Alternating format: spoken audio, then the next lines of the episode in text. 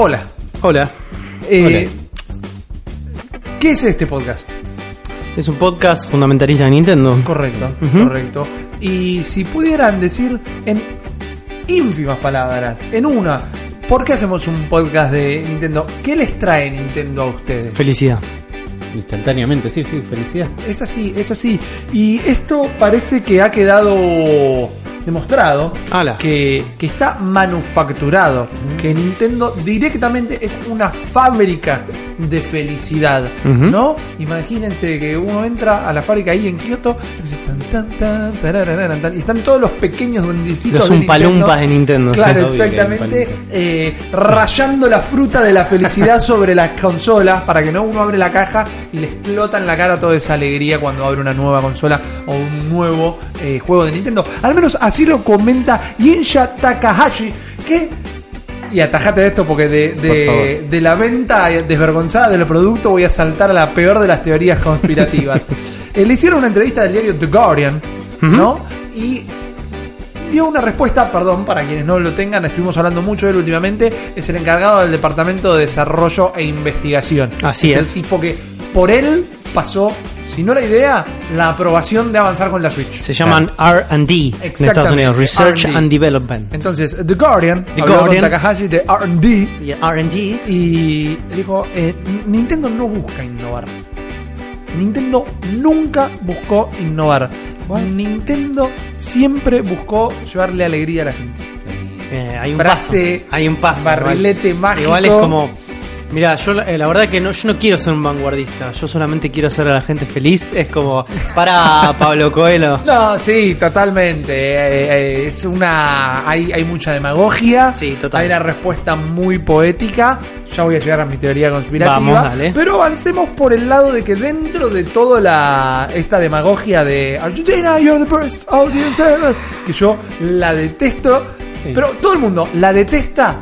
Y te encanta. Y un poco Porque sí. estás en el recital ahí y Axel Rose dice Argentina y dice, qué gordo demagogo. Pero me lo dijo a mí. Sí. ¿No? Como que están esas cosas. Y para mí, dentro de la demagogia de la respuesta, es así. Al fin y al cabo, es así.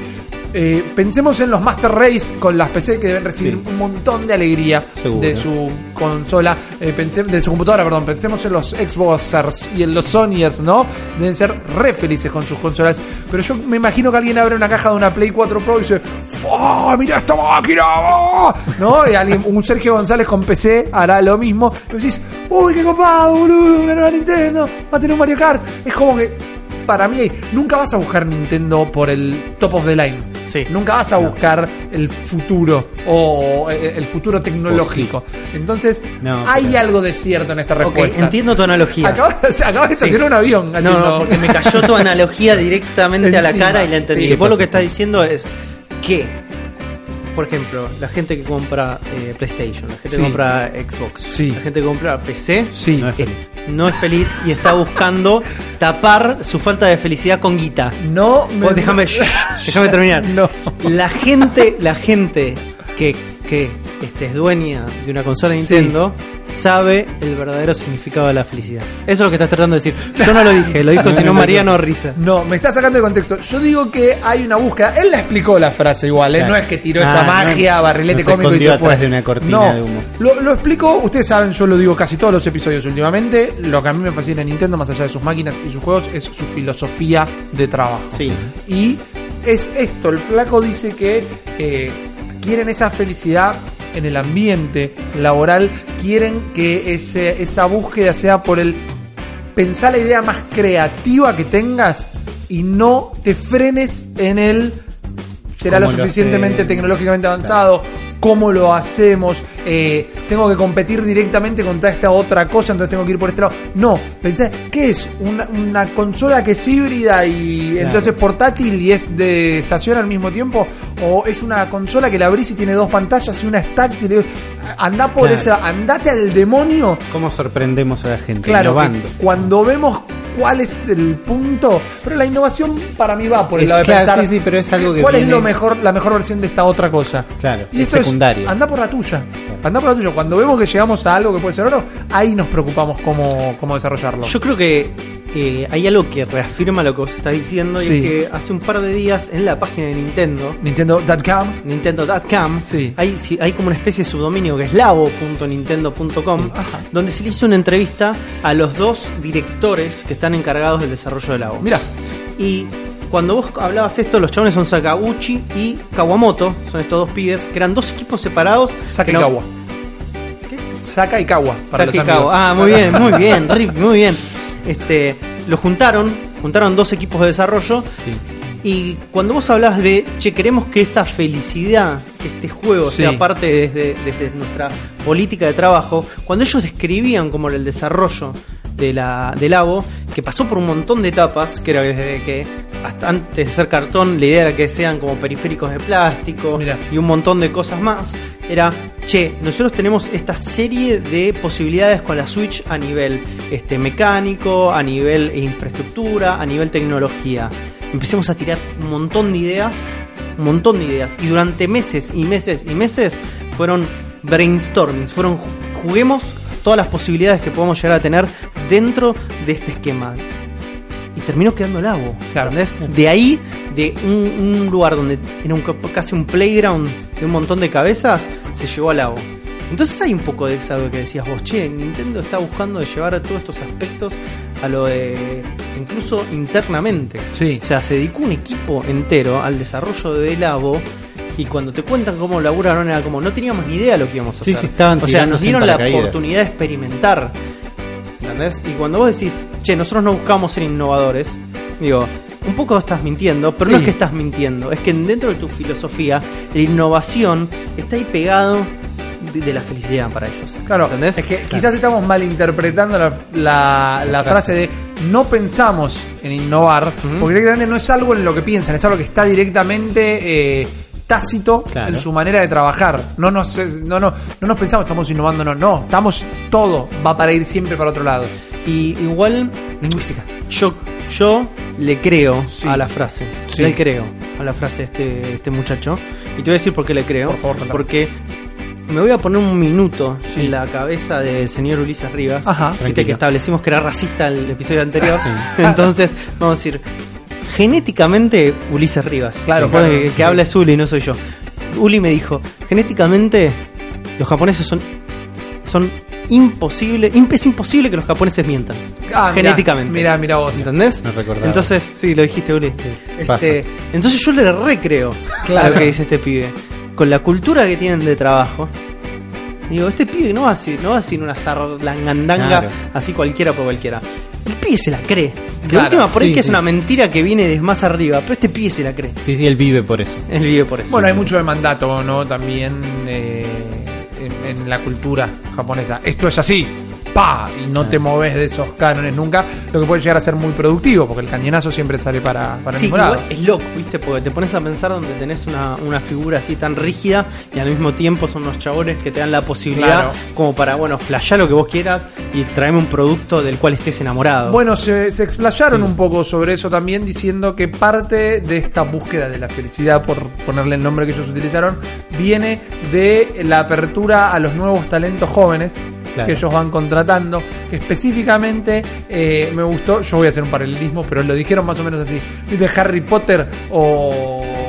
O, o lo que hicieron con el nuevo Spider-Man, buscan un pibe chiquito para que crezca con las películas, es eso, queremos gente fresca con la cabeza recontra loca, muy creativos, muchas ganas de crecer y queremos que crezcan, que, que esa creatividad la nutran acá adentro. Crezca acá adentro. Claro, te doy, el, bueno. te doy el jardín, te doy la tierra fértil y vos sé la planta que vayas Claro. a hacer, pero sé la acá adentro. Y eso te da una apertura también de. a de mí me da cierta cosas. esperanza también Bien. Este, este tipo de, de filosofías Sí. que está adoptando Nintendo. Porque, a ver, a nivel político Nintendo siempre fue medio retrógrada. Sí. Y me parece que viendo cómo se están dando las cosas, cómo se están sucediendo los hechos, y, y justamente con el lanzamiento del Abo, que no es menor, No Este, yo creo que esto va a ser un puntapié inicial. Japón al menos. Eh, claro.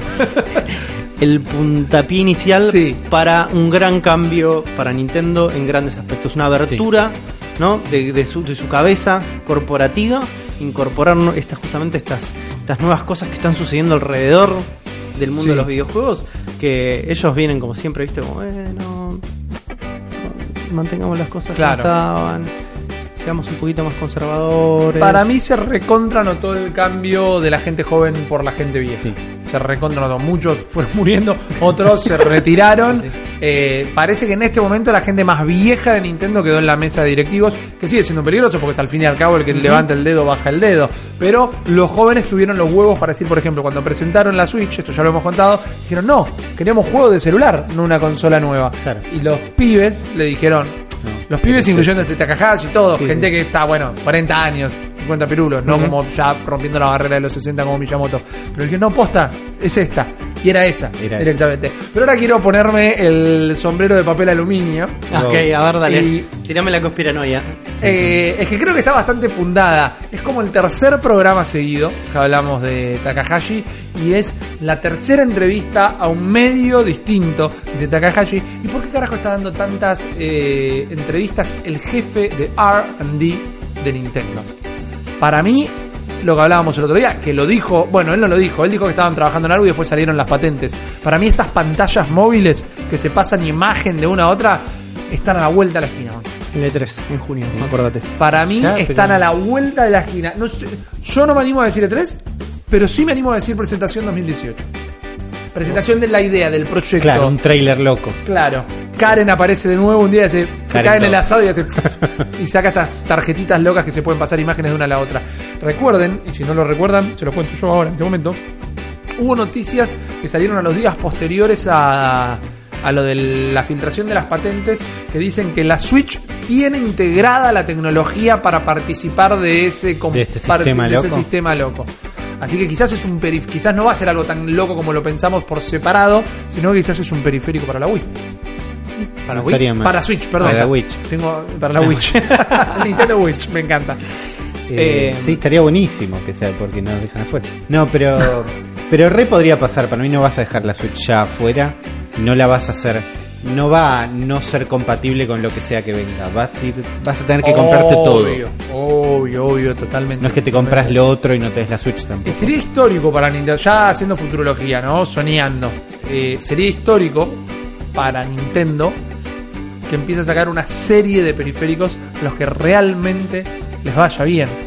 Porque yo lo pensaba, Switch, eh, perdón, Wii, tengo mezclados los nombres, no tuvo tantos periféricos. Todas las cositas de plástico para poner los Sí, pero no cuentan sé si cuentan como como, periférico, Si claro. contar cosas de plástico. La Wii Fit sí fue un Sí. primero por la que mejor le funcionó, pero todos los demás que salieron medio en tanda, eh, con diferencia de un año, dos años, el Super Scope. Es como poner la raquetita al Claro. Claro. Estas cosas no eran buenas realmente. Entonces sería un cambio de paradigma para Nintendo. Periféricos que funcionan, periféricos que hacen algo, ¿no? O como mínimo hacen lo que prometen hacer. Porque por más que la tabla de Wii Fit fuese el mejor periférico, vendió una pavada y tiene el tercer juego no vendido por separado más vendido de la historia, para que te den una idea. Eh, era mentira. No bajabas de precio, una mierda. Está comprobado que era mentira. Yo, cuando mi sitio de cabecera, ya por el 2005, era gaygamer.com, Sí. había uno de los pibes que hacía, cuando salió la, la tabla de Wii, hizo todos los días una crónica de sus Claro. ejercicios y te iba mostrando cómo iba mejorando, cómo iba bajando, te hacía las capturas de pantalla, pero después se hicieron mil estudios que, que te mostraban que no, que no bajabas una mierda. Casi. Está, está bueno moverse porque yo, te va a circular mejor la sangre o algo, pero Sí. no bajabas de peso. Entonces, una serie de periféricos copados y que el jefe de R&D está saliendo a dar entrevistas una tras de la otra. No sé, Ay, macho. Si no, ¿qué hace este tipo? Si no, tiene que estar guardado. O, o Miyamoto de vacaciones. Te la banco esa, Lo quieren ¿eh? instalar porque va a ser el próximo presidente de Guardiola, Guardiola, no nos olvidemos que el excelentísimo Kimishima siempre dijo que, por más que ahora se está extendiendo ya casi cuatro años, él dijo que quería ser un presidente interino. Por eso. Es raro, porque hizo todo bien. Hizo Hizo todo Y es que No, me parece que de repente hizo todo bien y le dijeron, Claro. boludo, quedate Quédate, que sos vos. No toquemos nada un rato, dame un rato. Lo tienen sentado en la. Todos sabemos que la, la- la lógica, lo que quiere la tribuna, es que el presidente de Nintendo Sí. sea Miyamoto. Sí. Pero Miyamoto le chupa un huevo. Para mí Miyamoto no quiere ser el no quiere ser el no. presidente porque no quiere lidiar con la... Él quiere hacer juegos. Claro. Sí, o decir boludeces, Porque no la- quiere tener que Es cuidarse. como llevar al Diego a hacer el DT de la selección argentina. Todo el mundo Claro. se volvió loco, se desgarraron las No vestiduras iba a funcionar. y no iba a funcionar. Bueno, acá tampoco va a funcionar. Sí. Entonces no, la gente cuando si la vos imaginate, Yo ¿no? O sea, imagino. imagínate eh, E3 2018, Sí. dice, bueno, Kimishima dice, yo me bajo, entra Miyamoto, la gente se vuelve loca. Claro. ¿entendés? Pero no sería una buena decisión. Claro. Porque lo vas a perder a Miyamoto donde vos lo crees. Es como si mañana, este, eh, en junio arranca el mundial también y dice Messi dice no, mirá que yo voy a ser director técnico ahora, ¿eh? no Claro. decir no, flaco, anda a la cancha, es el momento donde más te necesitamos, deja todo, es tu último mundial y es el último mundial de Miyamoto también. ¿No? Escuchame, ¿cuánto, le, cuánto ok, le puede se ha hablado de retiro. Por se eso. ha hablado de retiro de Miyamoto. Ojo, eh, te hago futurología. Miyamoto no se retira hasta otro picnic. Acordate. Ok, no, para mí Miyamoto muere en la cancha. Sí, es- Sí, para mí full, Miyamoto a no se full, retira. A full, no, No se, se retira, retira. ni en pedo. Pero bueno, no. Entonces, lo que vos estás diciendo, este chabón que está apareciendo, está empezando a hacer ruido, el nombre queda impreso en varios lados, es porque puede llegar a ser eso, ¿eh? Una, una cabeza un poco más joven Sí. dentro de la presidencia de Nintendo puede ser un- una gran movida. Quiero ver cuántos años tiene Yinsha. Que googlearlo me va a costar un Perú. Así que téngame paciencia. Un saludo para todos nuestros oyentes de Perú también. Ahí Claro. tenemos, tenemos oyentes de Perú, me encantaría que aparezcan en los Te puedo comentarios. buscar- ese El tema es que si yo te, te lo confirmo en este momento, me tengo que poner a mirar las métricas y somos dos personas revisando el celular en No, este yo momento. lo tengo, yo lo Nos Tiene quedamos- cara de buen tipo. No, no tiene cara de canchero realmente. No, Pero pero eh, está en la compañía desde el 89, así no que es estuvo poco. a través de todo. Y nació en el 63, lo que debe hacer que tenga un montón de años. ¿No? Todo, todo, tiene todos los años, estoy en condición de afirmar que tiene todos los años que pasaron desde el 63 hasta hoy, los tiene todos. Está bien, no se son- salteó ninguno. Son más de 50. Seguramente, no es pensá que. Kojima está en Kona- estuvo en Konami desde el 87. Vos lo ves a Kojima y, y podría ser tu hijo, Rippy, en este Sí, momento. mal. Entonces es como no significa nada. También, otra observación racista de Belice es esa. Es terrible. Sí. Cálmate, Ulises. Pará, 55 pirulos. Es la- Mira, está re bien. Más del 50. 63, qué boludo. Menos mal que no escucha Está re bien. Eh, eh, Es una buena edad para ser presidente. Claro, Sí. exacto. Eh, no sé, yo lo veo, porque entiendo que también hay medios que quieren, medios no tradicionales, como Guardian, que quiere hacer una entrevista a Nintendo porque sabe que todo el mundo está hablando, pero mandan al jefe de R&D en lugar de mandar a... Bueno, Kimishima no es tan expuesto como Iwata, que sale a hablar todo el tiempo. Pero pueden mandar a. ¿Cómo se llama? El productor de Odyssey. El productor de hoy, el Que que, dio- el- eh, que es la cara de la Switch, Por eso. ¿No? Exactamente. El loco del, del El loco H de del. Exactamente. Pero bueno, esa es mi teoría. Atentos a la E3, cada vez falta menos, falta. Te la banco, Dos te la rebanco. más o menos. Sí. Pero bueno, tenemos un montón de cosas. Tenemos un tema importantísimo para hablar Sí. hoy, que también me parece que va a significar un cambio de paradigma en la vida de la Switch. Tenemos muchas cosas también contentas, felices, para contentos nosotros por contárselas, felices ustedes por escucharlas. Tenemos hasta tal vez un regalito para algún afortunado o ¿Vos me afortunada. ¿Estás jodiendo? Yo te estoy diciendo toda la ¿Vos posta. estás diciendo que ahora la bestia regala? Sí, está bien. Ah. tuvimos un año, tuvimos un año y medio sin regalar nada. Podemos regalar algo Sí. realmente, ¿no? Más allá de todo nuestro amor y nuestro cariño por Nintendo. Habiendo dicho todo esto, quiero darle la más jovial eh, bienvenida a mi compañero Juan Ardone. Hola, ¿cómo están? ¿Todo bien? Bien, fantástico. Fantástico. Buenísimo. Y también al excelentísimo Ulises Rivas. Uli, ¿cómo va? ¿Qué tal? ¿Cómo están, chicos? Bien, ¿y vos? Bien, contento. Me alegro mucho. ¿Este programa para dónde sale? Este programa se lo quiero dedicar especialmente a todos los que están jugando a Switch con los Joy-Con separados Ajá. y tienen una apertura de piernas y de brazos igual. Ok. ¿Me explico? Bien, muy cómodo. Está sí, bien. sí, solo bien. ellos. Me quisiste copiar la especificación a nivel de saludo de la, del capítulo anterior. Jamás podría. No, pero el tuyo está mejor, boludo. Tuyo está un poco mejor. ¿Vos querés aprovechar y dedicárselo a alguien? No. Me, me parece perfecto, fantástico. Eh, habiendo seguido con el protocolo regular, yo les digo, el de hoy viene picante, así que arranquemos con un nuevo episodio de Bienvenidos a una nueva interrupción de este maravilloso podcast fundamentalista de Nintendo y esta vez es realmente justificada porque los muchachos terminaron de grabar el programa, se fueron a dormir, yo me levanté para bajar el material para poder trabajar con él y me encontré con que Nintendo tenía nuevo presidente y no la podíamos dejar pasar, así que acá viene mi comentario luego de las especulaciones de los muchachos que algo estaban olfateando pero lamentablemente no la pegaron del todo. Tatsumi Kimishima, el queridísimo, para mí es queridísimo ya porque me encariñé, aunque quizá no hizo nada y solamente se sentó en el, en el sillón de Iwata para continuar con el plan maestro de ese que sí fue un genio. Y en definitiva, Kimishima se bajó del puesto de CEO, el presidente de Nintendo, para ser reemplazado por un muchacho mucho más joven, un tal Yuntaro Furukawa. Apréndanse ese nombre porque me parece que lo vamos a tener por mucho tiempo porque tiene tan solo 46 años y bien sabemos que en Nintendo estos puestos son a largo plazo, pero tampoco teman por su joven edad porque si bien Kimishima ya no manda, va a estar ahí como asesor de este muchacho que obviamente debe ser un crack debe ser una bestia, es parte de la mesa directiva de Nintendo hace bastante tiempo, tanto de Nintendo como de, de Pokémon Company desde el 94, así que sabe muy bien cómo funcionan las cosas, lo conoció a Iwata en vida, lo conoció a Junpei Yokoi en vida, así que maestros y ejemplos le sobran para poder llevar a buen puerto a esta enorme empresa. Lo va a tener a Kimishima ahí, así que tampoco, así que tampoco le van a soltar la mano. Y como ya dijimos alguna vez, Nintendo es una empresa japonesa muy tradicionalista.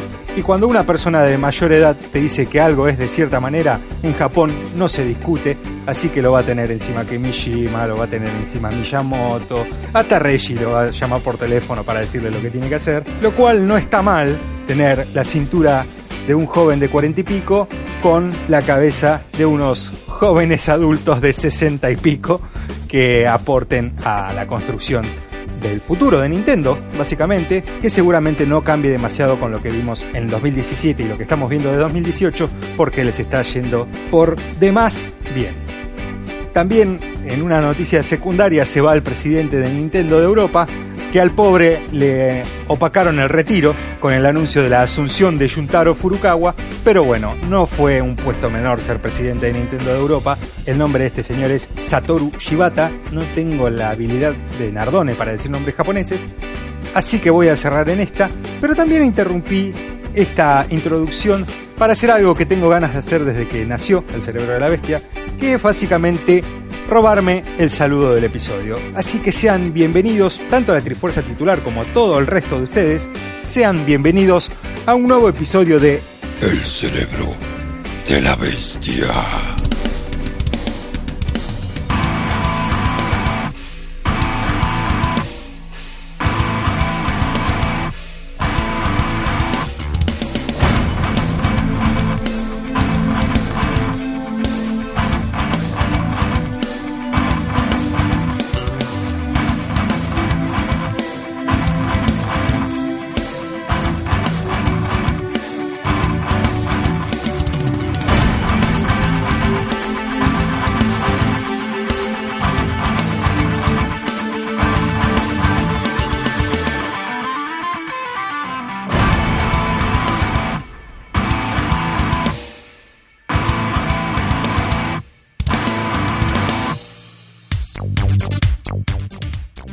Bienvenidos y bienvenidas a todos entonces y a todas a un nuevo episodio del Cerebro de la Bestia. Queremos hablar de un montón de cositas y esta semana pasó, pa- esta semana fue ideal para tener un podcast de Nintendo. Sí, Mal, definitivamente. Vino al pelo, Definitivamente. realmente, porque hay algo que hace segundos nomás planteé como un rompeparadigma. Eh, quiero invitar, quiero comprometer al señor Lanchita González si quiere meter sus dos centavos acerca de esto, porque me parece que puede llegar a sumar una buena opinión. Pero ¿qué pasó? Ahora Uli nos lo va a contar bien. Gente, hackearon la Switch. Lo venimos hablando varias veces en este programa, tiramos como adelantos, creo que hace poco hablamos de este bug en particular, pero esta semana dos grupos de hackers distintos, ya esto es más complicado, eh, publicaron métodos que permitieran, permitirían jailbreakear la Switch, que sería como hackear la Switch para ejecutar cosas locas. Sí, ¿no? homebrew, como le dicen, ¿no? Home- Homebrew le llaman al, al software desarrollado, es como software para Switch, pero que desarrollamos aparte y que corre Claro. solo si usas un sistema ilegal y no se publica a través de Nintendo. Acá hablan de hasta correr un Linux. Ok, de Switch, ¿no? bien. Pero lo que Saludos sería a la como Nux. la- saludos a la Nux y le dedicamos el programa a todos los que usan Linux también como siempre. No vale Android, Android fácil. Y la peor la peor noticia para Nintendo es que los hackers, ambos grupos afirman que es imparcheable este eh, error que encontraron. Porque como hablamos hace un par de programas, el la debilidad de la Switch Sí, pasa por el procesador. El procesador Ter- Tegra de Nvidia sí. tiene un sistema que es USB Recovery Mode, que parece que vos lo podés sobrecargar a través de un USB todo es muy complicado, ¿no? Todo, todavía no hay un sistema que vos te bajás y lo ejecutás en tu casa. Bien. Ajá. Pero todavía es un rato. Eso es una lógica muy de celulares, ¿eh? Bueno, porque el sistema, es el procesador, sabemos que se usaba en la Nvidia Shield. ¿no? Que es una especie de celular loco. Sí, en realidad es como el Nvidia Shield, es como una especie de aparatito de streaming. que lo que te hacía era streamear tu cuenta de, de Steam a una tele donde no tenías una computadora. Claro. Claro, pero eso. además tenía potencia como para correr Ujú. determinados juegos. Sí. El procesador es el mismo, con lo cual esta vulnerabilidad afecta también a Nvidia Shield y a todos los aparatos que usen este procesador. Claro. Pero por eso mismo es por lo cual Nintendo no podría emparcharlo a menos que cambie el procesador. Y eso significa agarrar las consolas, abrirlas y ponerles otro procesador que Sí. no es el que tiene. A las que ya vendieron. Ah, claro, ahí quería ir. Si esto hubiera pasado el día 1, el día 1, Nintendo perdiendo un montón de guita, estaba a tiempo de hacer un recall, que es ir a los retailers y agarrar de nuevo las consolas Sí. y cambiarles el hardware. No Ah, pasando a través de un montón de momentos y un montón de tiempo. Con casi 17 millones de consolas instaladas en el mercado, un año y dos, tres meses después del lanzamiento, es un problema para la compañía. Y Es un problema enorme. En este momento, según ellos, no se puede. No quita que Nintendo pueda llegar a hacer alguna vuelta loca, Loca. Pero igual va a seguir estando la posibilidad de que vos consigas una Switch sin un update, sin no sé qué, y consigas alguno de estos dos exploits. Porque presentaron dos. El grupo Sí. de hackers Reswitch presentaron un método llamado Fuse Gele o Fusigili, Ok. ¿no? Y Fail Overflow eh, presentó el suyo, que se llama Shuffle 2. Bien. ¿no? Los dos métodos usan. Porno no de hackers. Porno Sí. de hackers, ¿es esto? Usan métodos distintos o el código es distinto, pero los dos usan lo mismo, que es sobrecargar el método USB loco Claro. del Nvidia Terga. Me imagino que Nintendo está hablando con Nvidia en este momento. Mal. Flaco, ¿qué me hiciste? Claro. Dale, Claro, dale. maestro, es culpa tuya. No, pero y en Nvidia está todo prendido fuego y Nintendo está. No sé qué estará pasando porque no están diciendo nada. ¿no? Es No- muy raro, claro. Esto sucedió del día que estamos grabando este. Recuerden que este es un podcast que rompe las barreras del espacio-tiempo. Sucedió hace dos días el anuncio ya. Entonces es raro que ni un vocero. ¿Dónde está acá Takahashi de RG saliendo a decir, bueno, miren, no pasa nada? O ya vamos a decir algo. También que Nintendo es de ser reservado entre todas estas cosas. Pero no dijeron nada. Claro, todavía no hay, no hay nada. Tampoco sabemos si están laburando en arreglarlo, por Claro. me imagino que sí, pues si nos enteramos nosotros, se enteraron ellos hace bastante más. Pero mientras que el exploit es muy complejo y todavía no hay un exe que te bajas y ejecutás, eh, involucra eh, otra vez el Joy-Con derecho, ¿no? Es como el Joy-Con Ajá. derecho, el rojo es, Es el la que tiene. vulnerabilidad. Pero es el que tiene la posta, es el que tiene la cámara, es el que no, no andaba mal al principio Claro. como el izquierdo, es el que pesa más, es el que la batería dura.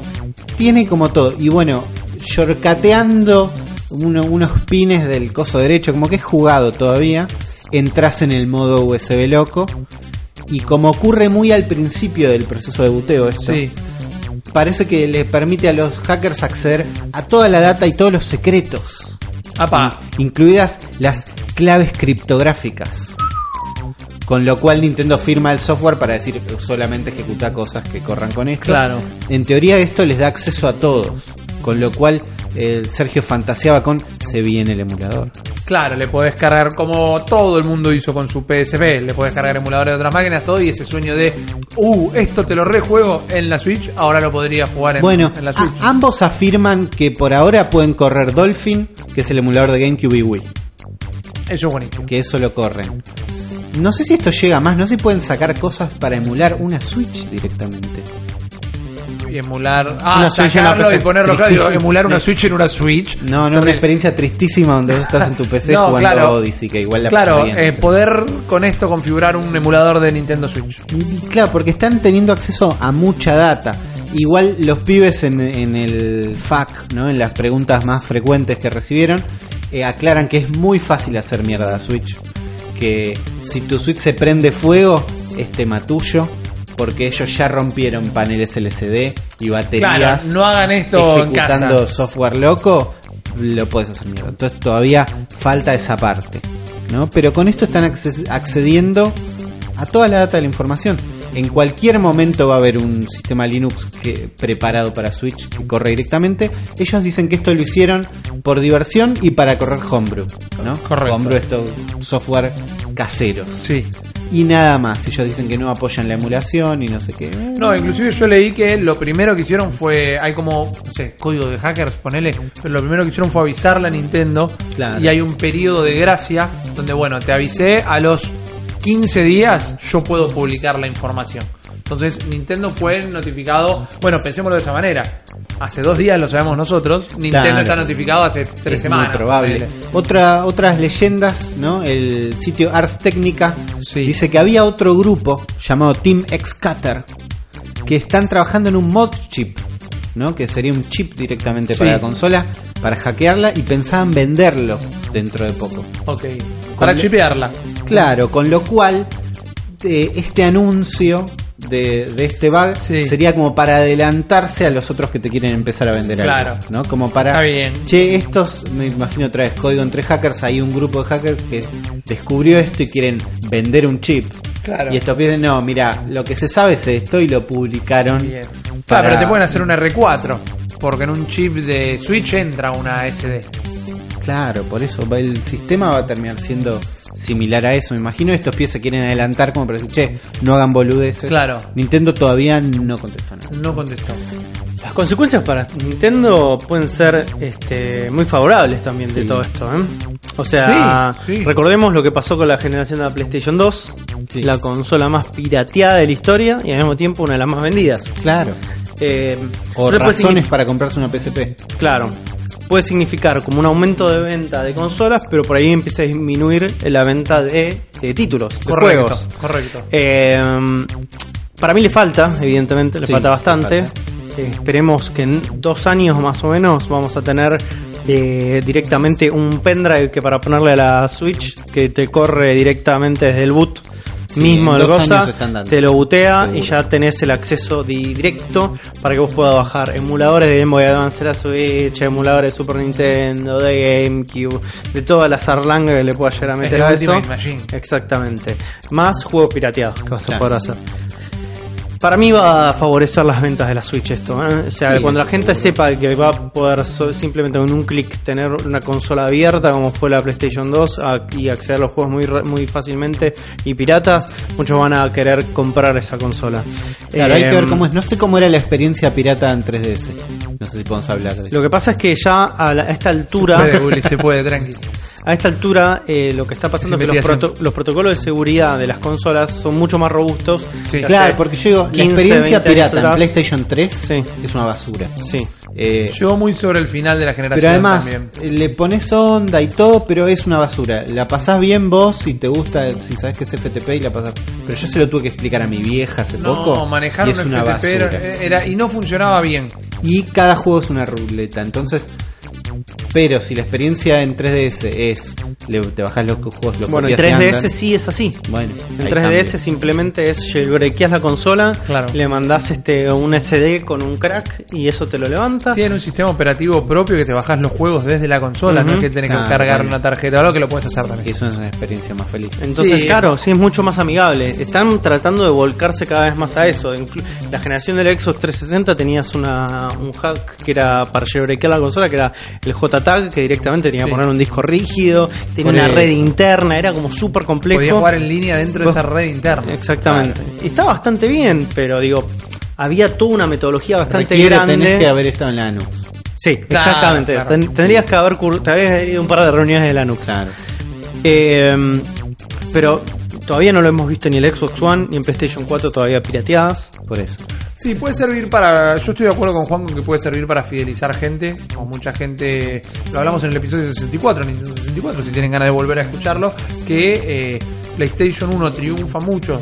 O triunfa ya es un superlativo por encima de la 64. Porque los juegos de la 64 costaban 100 dólares. Y los de Play los pirateaban. Costaban un dólar, 5 Claro. pesos costaban acá. Sí. Y podías probar todo. Y hay mucha gente que se hizo muy fan de las sagas que después se fueron haciendo exclusivos. Esto podría llegar a traer mucha gente para acá.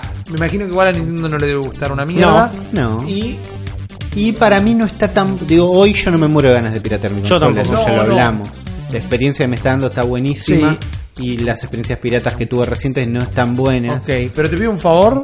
Sí. ¿Me pasás mi sombrero de papel de aluminio? Ahí está. Ahí está, gracias. Te agradezco mucho. Eh, nosotros hemos dicho acá en este podcast fundamentalista de Nintendo que en el, cuando saliera, cuando hablábamos de todas las noticias, todos los rumores de una Switch 2, de una Sí. Switch Pro, de todos esos eh, patentes filtradas, y este dijo esto, eh, creo que fue Juan quien dijo, lo que hago, cuando nos la compramos o no, sí, me compro la nueva y la vieja mierda. la hago bostar. Sí, sí. Bueno, seguí a mi sombrero papel aluminio. Nintendo ya tiene esta información hace un tiempo. Sí. ¿Verdad? ¿Qué onda? Que no estén laburando ya en un nuevo modelo de consola para saltar este problema de ahora. Bueno, Quizás sí. ya lo estaban laburando. Las generaciones anteriores, como la de Xbox 360, que tuvieron los problemones de los este, Red Ring of Death, Correcto. ¿se acuerdan? Sí, claro. Era justamente porque las placas se fundían. Entonces Sí. tenían, no sé, la placa Falcon, la placa no sé La cuánto. Jasper, la, Jasper, Falcon. la Falcon. Creo que la Falcon fue la primera en que no tenía ya el Red Ring, Red of Ring of Death. Death, claro. Entonces vos ibas directamente preguntando a ver qué placa tenía para ver si no se te quemaba o no. Claro. ¿Entendés? ¿Y qué hicieron? Sacaron, fueron sacando tandas donde iban upgradeando la tecnología que estaba adentro. Sí. Eh, Puede llegar a pasar lo mismo. acá. Totalmente. Pero no, es, a- no solamente upgradear con un tema de darle más potencia a lo Claro. eso, sino directamente, che, cambiamos de proveedor de placa. Claro. No vamos más con la Tegra. Claro. Vamos con la Bueno, MD. e- eso es lo que dijo, además de Rippy con su sombrero, Sí. el amigo Richard Leadbetter, que es el capo de Digital Foundry. Sí. Este señor que nos explica el frame rate de todos los Sí. juegos, si le creemos. Dijo que est- estas, estos indicios que tenemos en el firmware 5 de que la Switch está preparada para laburar con otro procesador, pueden ser porque están laburando en esto. Probablemente. La próxima Switch va a ser una Switch que no es la Switch 2. Es la No, Switch es la Switch. 2019. Sí, es el nuevo chip. Pero lo em- yo apunto al 2 o al Pro porque el nuevo chip, este del que tanto se habló, tiene una capacidad, otra vez, sálvame lanchita del linchamiento de los comentarios de YouTube, pero tiene una capacidad para 8 GB de RAM en lugar de 4 que es lo que tiene ahora. Entonces Claro. digo, está bien, es un, es un chip distinto nada más, pero tiene una capacidad para dar una potencita, Sí, entonces sí. quizás lo aprovechan. Sí, ya lo hablamos mil veces esto también, pero es la 3DS es lo mismo. El salto de 3DS a New 3DS es como en un salto de potencia. Exactamente. Cambiaban las de pelotudeces, era un poco más grande, pero Se tomó su tiempo, no fue un salto inmediato y no estuvo empujado por una piratería que ya venía desde la DS, la Claro. piratería. Eh, creo que la R4 arranca con la Game Boy Advance, inclusive, si no me equivoco. Tengo ganas de hacer un episodio, un especial de, de piratería en buena. Nintendo, porque hay cosas muy interesantes. El Game Shark fue legal. tengo una hermosa historia sobre Bueno, lo piratería. dejamos para otro momento. Y acá va otra interrupción porque Rippy lo pidió, porque vengo escuchando cómo se vienen manejando con el tema. Y sí, es lo que dijo un poco Ulises. Me gusta imaginar la posibilidad de que se vienen los emuladores de Nintendo Switch, pero no como lo imaginó Rippy. A nadie le interesa jugar juegos de Commodore 64 en una Nintendo Switch, pero sí me interesa muchísimo que se venga el emulador definitivo de la Switch a PC. En este momento estoy jugando Legend of Zelda Breath of the Wild en un emulador de Wii U, así que tener Mario Odyssey, tener ARMS, tener Splatoon 2 en una computadora es prácticamente mi sueño. Y lo veo muy posible porque este hackeo abre las puertas a todo. Abre las puertas al sistema operativo, abre las puertas al hardware, a cómo funciona el hardware. Hay muchísimas referencias de la Nvidia Shield, como dijo Juan. Así que está lleno de recursos a explotar y no van a tardar nada en utilizarlo para hacer un emulador de PC. Una de las claves que dijo Ulises es que esto les da acceso a las claves de confirmación de los juegos, que es lo que chequea la Switch para saber si es un juego pirateado o no, que es algo que es fundamental en la emulación, tanto de 3DS como de Wii U. Hay sitios enteros con bases de datos de las claves de todos los juegos que son completamente necesarias para poder correr, por ejemplo, el Legend of Zelda Breath of the Wild en Cemu, que es el emulador principal de Wii U. Así que ya teniendo esa base de datos de las claves de los juegos de Switch, ya dimos un enorme paso hacia adelante y no veo la hora de que llegue eso a mis manos. Pueden continuar con el programa, aclaré lo que tenía que aclarar y no doy más del hype. cerrando con esto de ahora. yo no estoy preocupado, yo estoy con ganas de a ver qué pasa mañana. Quiero ver las noticias. Sí, yo también. Pero entiendo que Nintendo no puede llegar a puede llegar a reaccionar como si fuera una tocada de culo. Sí, sí, no deben estar contentos. A, a la mesa de directivos viejos debe haber leído el clarín con la noticia y le están diciendo a Takahashi, ¿qué es esto? De, de que nos hackearon la consola. Sí, ¿no? Eso está pasando en este momento. Exactamente. O quizás la, la, la gran periodismo eh, one on one lo salen a tapar con otra cosa. Ah, el Smash ser. 2018 sale pasado mañana. Pimbi. sí, hasta mañana. Ni a nadie le importa el hackeo. No. Igual creo que con Labo están haciendo como muy, muy buena cara. Ya, ya es una tapadera en sí, pero estaba planeada de antes. Que no es una cagadera, una tapadera, chicos. No, por para favor. nada, para nada. Lo que podría llegar a ser una cagadera, Juan, ¿Qué es? es la noticia de. Es un rumor en realidad, no es una noticia, no está confirmado, pero pronto lo vamos a poder eh, despejar esta X, porque el 17 de mayo se hace la presentación oficial de Call of Duty Black Ops 4, Ujú. ¿no? Se hizo un teaser anuncio para decir que el 17 de mayo se iba a anunciar el juego, ¿verdad? Y ya todo el mundo está hablando. ¿No va a tener modo historia? ¿No ¿Mayo es el mes que viene? Mayo es la semana que viene. Wow. Eh, no, no va a tener modo historia. Sí, sí, va a tener. No, modo zombie. No, volvieron al, al Black Ops porque fue lo que mejor les estaba funcionando, ¿no? Y una de las cosas que decía la gente, lo dijimos nosotros acá mil veces, se viene para Switch. Va a estar en Switch. Hasta nos dimos el lujo de decir, bueno, está el Doom, vieron cómo corre el Wolfenstein 2, puede venir un Call of Sí. Duty, ¿no? Yo entiendo Hablamos. que no es todo tan lineal, no es todo tan blanco y negro, hay un montón de matices de programación, pero decíamos, posible es directamente. Sin embargo, este rumor que yo les voy a contar ahora dice que lo que se vendría a Nintendo Switch es el modo Battle Royale de Black Ops 4. ¿Qué decís? Ok, bien. Seguimos diciendo que el primer Battle Royale que pise va a ser el que va a pisar más fuerte. El tema estaría que muchos están reportando que tanto para la Switch como para las demás consolas y PC es un standalone el Battle Royale de Call of Duty Black Ops 4. Es decir, se vende por separado. La marca Call of Duty Black Ops 4 va a tener el modo zombies, el modo online, el modo single player o no que traiga y todas las cosas eh, en paralelo, pero el Black Ops, el Battle Royale de Black Ops 4 Sí. se vendería por separado y a Switch solo llegaría eso. Lo primero, lo inmediato que se me ocurre como positivo es, ok, debe tener un costo reducido. No van a ser dos juegos de 60 dólares. ¿No? Eso me imagino. Nardone está riendo maquiavélicamente como diciendo, sí, te van a Va a, salir, embrochetar. va a salir los 260 dólares. vas a ver. ¿Cuánto sale? 300, 30 dólares está el PUBG. 30 dólares está el PUBG. Fortnite gratis, más allá de microtransacciones cosméticas integradas, Sí. pero que no estás obligado a pagarlas. Yo te lo redondeo en 40 dólares. Ok, puede ser. Igual es un montón de guita.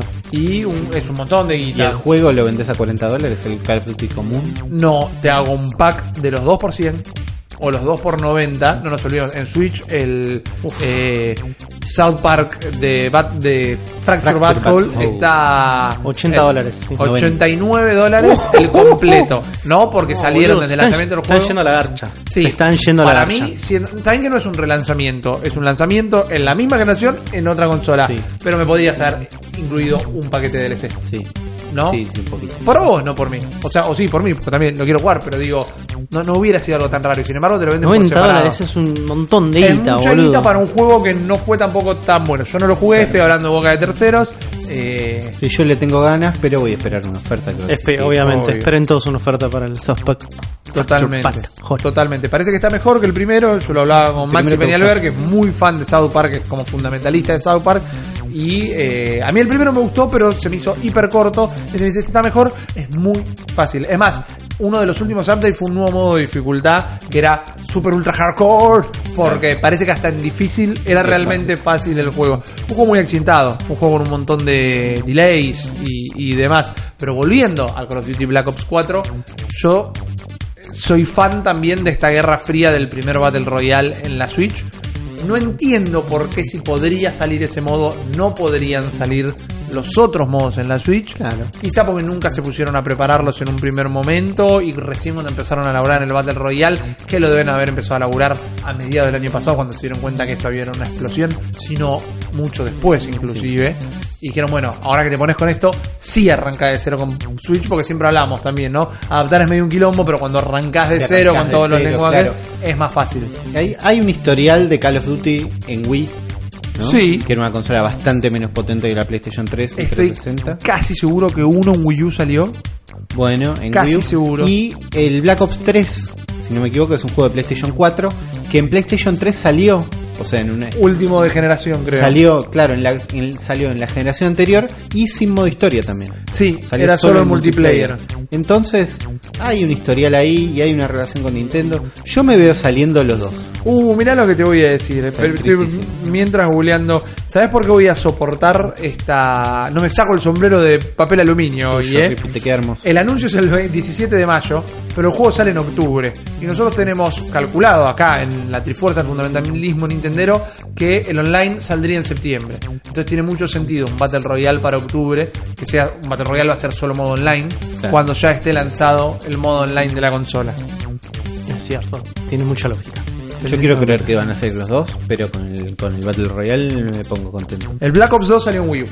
Bueno, mira, O sea que sí, hay un historial. Y ahí después fue cuando todos se pelearon con Nintendo por programar para Wii U un quilombo. puede pasar. y no estaba pasando. Pero bueno, no sé si es necesariamente una mala noticia, pero yo no estaría entendiendo por qué te pueden dar una cosa y no la otra realmente. A mí, sinceramente, Quizás no- puede ser, mil disculpas por la interrupción, por el tamaño De la tarjetita. de la tarjetita, Sí, de puede ser también, ¿eh? info le- Pero bueno, el Doom, cuando lo metes la tarjetita, te descarga bajar 16 9 gigas. El Así- Wolfenstein va a ser lo mismo. bueno, por eso. Así que no, no va por ahí. No va por ahí. Pero ¿por dónde va, Juan? ¿Por dónde va? ¿Cuál, cuál es la manera de romper todas las barreras con la Switch?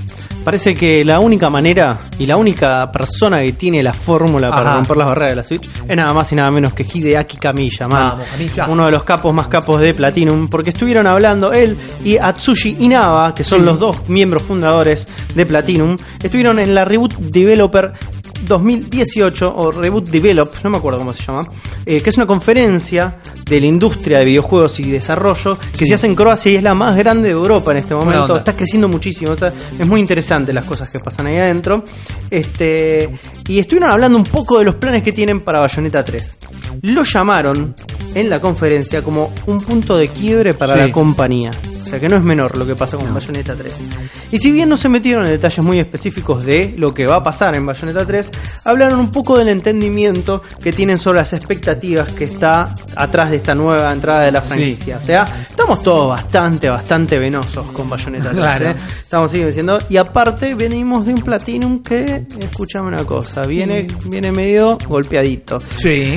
Según nuestro confiable amigo Google Translate, los Bien. muchachos en la conferencia dijeron: Bayo 2 fue fantástico y tenemos que asegurarnos que este nuevo título lo supere con creces.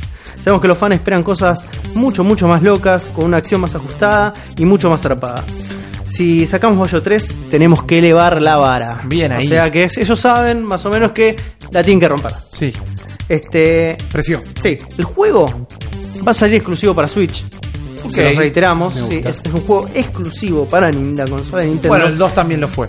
Y si bien no tenéis, claro, piensen que las Nintendo salvó la, la franquicia, salvó Sí. Bayonetta, no iba a salir en ningún lado. Claro, correcto. Y dijeron, mandalo a Wii U, maestro. Nosotros te bancamos.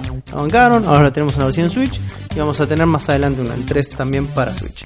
Eh, no tenemos fecha oficial hasta ahora para el lanzamiento, pero tenemos que estar expectantes al E3 de junio, porque obviamente vamos a tener algún tipo de novedad. Yo te respecto. tiro 2018, ¿eh? ¿Vos, vos crees que sea? a menos Siempre que, lo sentí cerca. a menos que te tiren un febrero 2019. Eh. A menos que sea como primer lanzamiento del año que viene. Pero yo lo siento cerca también, sí. Y que la sintió bastante de cerca también, es nada más y nada menos que Robert Upa, rozó. es un periodista del medio Eurogamer que estuvo Sí. hablando un poco con los pibes y parece que Bayonetta 3 no es lo único que está laburando Platinum. Apa. Dijo Roberte, eh, no me dijeron exactamente cuántos proyectos están laburando ahora, pero según ellos, si me lo cuentan, la gente se, se entera y se va a cagar encima. dijo. Oh, Palabras de nada más y nada menos que Hideaki Kajima, boludo. te ¿eh? alabamos, Kajima. Sí, sí. Así que para Robert esto es un alivio para Platinum también, que después del bajón de la cancelación del exclusivo Xbox One que era Scalebound, Exactamente. ¿eh? habían quedado medio los pantalones abajo. Entonces era, fue un bajón. Qué, qué, qué gana de haber jugado Scalebound que tengo. ¿eh? Sí, se veía mal, pero pintaba bien. O sea, lo, lo que mostraron realmente le faltaba un montón, pero la idea a mí me gustaba mucho. Era una, una gran idea y era un gran juego para que haga Platinum. Sí. Este, más allá de que veníamos de varios juegos de Platinum bastante chotos, que eran juegos de franquicias igual. De sí. La leyenda de Korra, las que Tortugas siempre Ninja, dijeron que bueno, con eso financiaban los Scalebound y los bayonetas y demás. Pero bueno, ¿qué están esperando ustedes tres? Nosotros, ustedes tres no. El fantasma de Ulises también lo voy a contar. Este, ¿Qué están esperando Es- es ustedes la- dos? la audiencia, muy bien, bien, Rippy, bien. Yo te quiero hacer una consulta Sí. eh, que puede ser que no tengas la respuesta. Pero cuando dicen Bayonetta, Platinum está trabajando en otras cosas además de Bayonetta. Queda tácitamente en claro que es para Switch. No, no dijeron. Está dijeron, laburando. Están laburando en otra cosa que no, no, no especifican para qué es. Metal Gear. Revelations 2. Me encantaría, De pero me vuelvo loco. De una. Es Konami siguiendo, eh, continuando con la exprimida de la franquicia. Salgo en pija al obelisco. Y esto estuvo bueno bastante. Sí, sí, sí. Rules of Nature. Es el día de hoy que no Gran puedo escuchar OST. esa canción sin ponerme así como todo, Todo penoso y loco. eh, creó una fanbase muy grosa Sí. y es una gran movida para Konami de seguir moviendo la marca Metal Gear. Y es verdad, es un juego, sería un juego válido, nuevo juego válido Claro. que nos, no odiaríamos. ¿Cómo Una tu de sombrerito aluminio, mano? Está terrible, eh. Está terrible. Está terrible. A mí me, me- me gustó mucho el Vanquish porque salió de la nada. Entonces me encantaría que saquen no Vanquish 2, sino que saquen de la galera un juego de robots totalmente desconocido y hagan lo que quieran ahí adentro. Bueno, Vanquish 2 lo están regalando en todos lados ahora. Estuvo gratis en Sí. Play Plus o en Games with Gold, no me acuerdo específicamente. En algún lado lo Está en algún. Humble Bundle ahora, Sí. o sea, lo están mostrando. También porque debe ser un juego que por los años que tiene era fácil conseguir la licencia para Es baratearlo. Pero ok, dale, te voy con un Vanquish like. Claro, Yo me imagino más la nada. eh, un retorno de un este, Shadow of the Dam. O ese es Grasshopper, es de Grasshopper, siempre me los confundo. Ese es Claro, porque es de Suda. Exactamente, Sí. es, es de Suda. Igual yo Eh, también tengo ganas que vuelva sí, ese juego, te gracias, banco. gracias. Entonces no dije nada. Claro. Pero eh, sí tenía ganas de ver ay, que los chabones de repente agarren y digo, che, estos hijos de puta nos cagaron el Scalebound, ¿no? Sí. Teníamos este concepto dando vueltas, tenemos una- un motor con mecánicas. ¿Qué agujero legal encontramos para que en vez de ser un Scalebound sea un Harrybound, ¿entendés el juego? y me saquen ese mismo juego, porque eso es lo que yo espero de Platinum y Claro. de, de reverencia de Kajima. Y diga, che, me cagaste el juego, no me dejaste seguirlo, me sacaste el financiamiento, no importa, yo ya tengo con mucho laburado, mucho aprendido de esto, vamos a hacer otro juego a partir de esto. Por ahí es Bayonetta 3 eso, ¿eh? Ojo. Ok, bueno, sí, dijeron que van a cambiar. A mí lo que me gusta de Bayo 3 es que puede llegar a. Nunca me subía, me subía a la campaña de odio del Bayonetta 2 de, eh, Nintendo la... Bueno, ya era más o menos una monja, pero usted me entiende. Eh, le hicieron cortar el pelo, eh, está menos sexualizada. Ah, ¿sí? Está perfecto no sexualizar a las mujeres de más ni objetivizarlas, pero era una fe fatal, Bayonetta. Claro. Lo siguió siendo en el 2, pero yo acabo de terminar de jugar al 1. Las, los innuendos sexuales son incontables, Sí, directamente. son un poco mucho por ahí. Son ok. Son eh, bastantes. El, do- el uno es mucho más over the top que el segundo. En Está- escala. Yo En- ac- sí, en acabo escala. de terminar el 1. Sí. Me gustó más o menos. Ah, bueno, ¿Qué está onda bien. con el 2? ¿Es mucho mejor? ¿Es mucho peor? Es, es distinto. Es, me- es Bueno. mejor en los controles, por eso me gusta que encima que digan que quieren ser más con los controles más ajustados todavía, me, me vuelve loco. Dale. Eh, es distinto, tiene muy buenas ideas. El, el 2 no tuvo en mí el impacto que tuvo el 1, pero creo que Pero me animo a decir que es mejor nada juego. ahí, claro. Claro. Para mí es un juego más grande, el 2, Está bien. que el 1. Eh, me pasó un poco como, como Rippy, es que me encontré con el Bayonetta 1 con un juego que me pareció enorme en ideas, en creatividad, Mm, este pero ideas, viste, como de, un, de una creación de mundo. Claro. No me pareció un gran juego a nivel mecánico, a gameplay divertido. era Es un hack and slash. Exactamente, es un Devil May Cry, ¿no? sí. Estamos todos más o menos en eso. Es un gameplay que para mí me resulta divertido, pero tampoco me parece nada innovador. Pero me había enamorado del mundo que habían creado. En el 2 es un poco más grande que eso. Lo que espero del 3 es como si para mí me llevan al lado de la escala. ¿No? De tratemos de hacer un juego mucho más grande, que haya monstruos más grandes, a mí eso ya no me satisface. No. Yo lo que espero de este mayonesa, este mayonesa 3 es este es, es justamente que me cambien un poco la dinámica, que me Sí. cambien un poco el gameplay, que me cambien un poco Sí. la fórmula, ¿entendés? Agitame un poco la lata. Claro. ¿no? Eso es lo Sí, que yo estoy buscando estaría de bueno. esto. Me lo veo venir igual, ¿eh? No lo van a hacer, no va a ser un God of War que No. va a ser otro juego distinto, Te- te- pero. no sé si va a ser un God of War, pero me imagino que puede ser como un juego. ¿Se acuerdan de Darksiders? Darksiders Sí. es un gran juego. Eh, Darksiders 2 es un juego que desde la fórmula de Darksiders 1 trajo más elementos, o sea, se enriqueció a nivel de gameplay. Estoy buscando más o menos ese salto, ¿entendés? En Bayonetta. Y estaría bueno.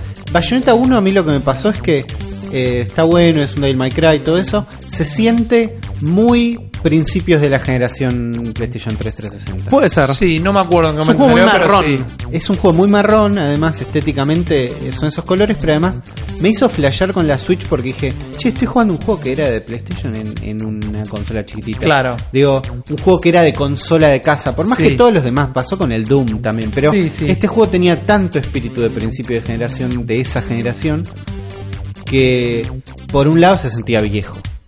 Sí, se siente añejo el 1. Mira que a mí me encanta y lo defiendo a muerte, eh, pero Tiene se un gran siente final. añejo. Tiene un buen final. A no mucha gente no le gusta el jefe final. A mí me, a mí me, derritió el cerebro. Pero el contexto en el que lo jugamos vos y yo Era era, distinto. muy distinto. Totalmente. Eh, te vas a encontrar con un Bayonetta 2 mucho más vibrante. ¿eh? Está bien. Eso sí, Sí. a nivel estético. Eso me Igual, gusta. no es un spoiler esto que te digo. eh. Por la, yo, a mí lo que me intriga es, bueno, el primero peleas contra el cielo y los ángeles. En el 2 tenés esta cosa que estás peleando contra el cielo y contra el infierno al mismo tiempo. Entonces Claro. ángeles y demonios. Crece. Te fuiste, el universo crece. Claro, pero Claro. te fuiste, te fuiste al demonio con las con la mitología. ¿Qué hay por encima de los ángeles y los demonios? Te tenés que ir a mul- seres multidimensionales. Y vamos a ver qué proponen. Vamos ¿No? a ver qué proponen. Me parece que tienen la voladura de cabeza como para irse parece si alguien lo puede hacer es Platinum eso. fractales cosas locas. Sí. Mayonesa se transforma en un rombo. ¿Viste? Algo como hiper conceptual. Sí, Me vuelve loco. va. Me vuelve loco. Hacen falta estas cosas distintas en la Switch. Me recontra alegro por Platinum. Me alegro por nosotros y los que nos están escuchando cuando lo estén jugando. Sí. Pero eso es un lado de hacer las cosas diferentes. Eso es una manera de hacer las cosas diferentes. A mí el lanzamiento que se viene, que me tomo por recontra sorpresa y me habla muchísimo de la versatilidad de la consola, es lo que presentó Korg. Korg, lo- los, que, hacen instrumentos musicales. Claro, esto es, esto es muy zarpado. Me quiero más cosas así desde ya. Korg está por presentar en nada menos que 2 horas y 10 minutos Ah, mierda, encima. O sea, anteayer. antes de ayer, ¿no? En, en este espacio temporal hermoso que compartimos. Van a presentar Korg Gadget, Ok. ¿no? que es un juego, aplicación. Ok. Es confuso porque no es un juego, es un Digital Audio Workstation. ¿no? Es una serie de herramientas de Korg para que hagas música. Ok. ¿no? Tiene 16 sintetizadores. ¿Cómo se llama el de Apple Music Studio? Bueno, Eh, Garage. GarageBand. GarageBand. ¿O Bueno, algo por el estilo? Sería una cosa así. Lo que no tenemos en la Switch es posibilidad de input de sonido. Ah, no podemos fingir una guitarra, una batería y eso. Claro, no sé si van a encontrar alguna vuelta, me imagino que alguien sí, de meter sonido en la Switch a través de un micrófono Sí. raro. Por ahora vos tenés un sintetizador, 16 sintetizadores, máquinas de ruido, ¿no? Para, nada, para Sí, ir para tocando y hacer baterías. Claro. Acá dice que vos vas a poder cubrir casi cualquier género de música electrónica que se te ocurra, Ok. incluyendo chiptunes, que son Bien, estos sí. soniditos locos. Y el juego va a costar juego, porque si, si está en el Sí. store yo lo siento como un Me juego. gusta decirle app, tal vez, Es, pero es que- dale. es que es una app. Podés jugar con él.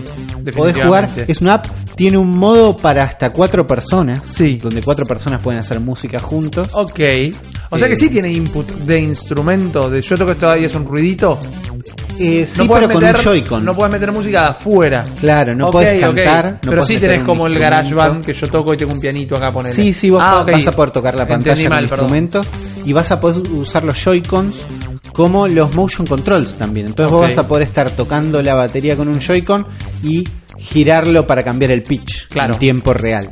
¿no? Y Claro, hasta claro. cuatro personas al mismo tiempo, que es algo que está bastante bueno. Pero ¿cómo haces cuatro personas al mismo tiempo? ¿Qué le tenés que dar? ¿Un Joy-Con a, A uno, cada uno. otro Joy-Con a otro? ¿Un Comprarte Pro dos Controller? Joy-Con. No, mucho está planteado de que tengas cuatro Joy-Con ya Claro. hoy por hoy. ¿Sí? Sí, ¿Para sí, tu sí. consola cuatro Joy-Cons? Sí, para poder jugar Sí, con sí, amigos. do- para jugar ARMS de a dos. Full Ah, es verdad, es cierto. para jugar dos pares de Mario Kart de 4. Están pensados Por eso. en eso. Me encantaría ser el tipo de persona que va a usar esta aplicación para algo increíble. Sí, Mm, No, No soy talento. amigo de la música. claro, claro. Pero me encanta que Pero esté. sí, sí, me, Me encanta, encanta que, que esté. esté. Estoy seguro que alguien lo va a combinar con Labo. Hay gente que hizo discos enteros con GarageBand. Claro. Digo, que esto. No por eso son mejores o peores, digo, pero es una buena aplicación, creo. La gente que lo va a combinar con la. ¿Esto no, no medio se come una parte del lago? ¿No, no, no, no medio canibaliza una parte del lago? Ah, La Para parte mí, de hay una parte que el Labo abre, que es hacer cosas con cartón, que después te podés rebuscar para hacerte un volante de cartón y jugar al Mario Kart. ¿no? Y Labo te dio la idea.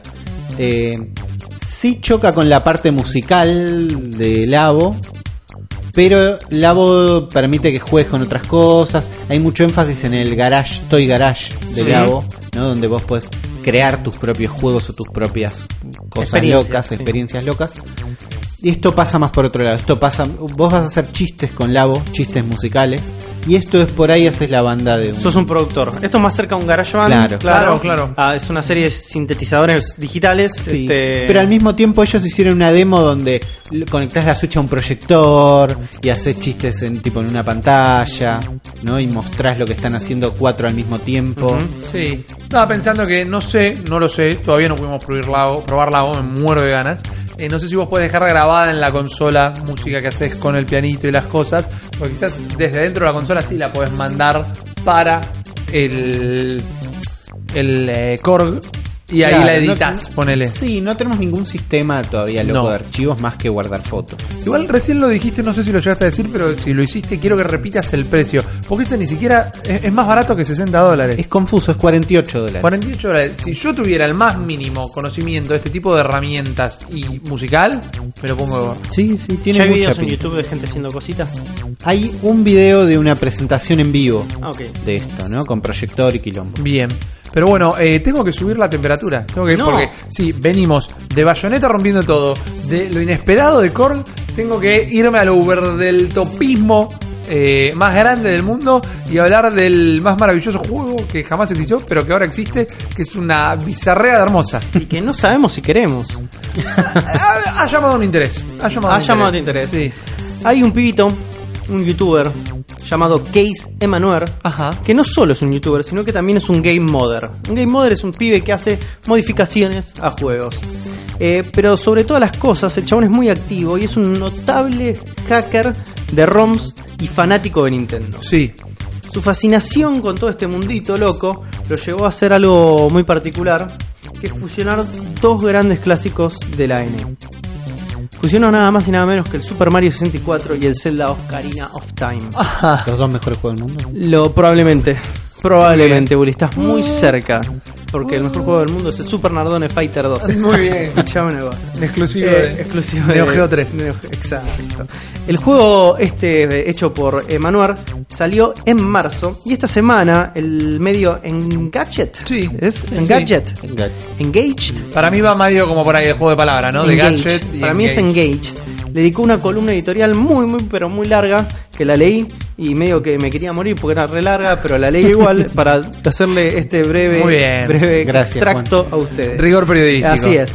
Eh, en la nota se meten como muy en profundidad sobre esta peripecia épica del Sí. pibito para hacer esta mezcolanza rara que en los papeles parece una gran idea, pero vamos a ver si lo es en realidad. Sí.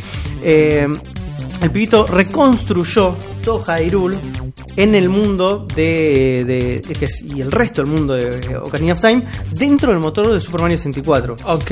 Así que básicamente lo que vos podés hacer es recorrer Hyrule, pero con las mecánicas de Mario. O sea, claro, no es que puso a Mario en el Zelda. No. Puso todo el Zelda en, en el Mario. Así es. es- Es un perro hermoso. Así que las mecánicas son las del Mario. Sí.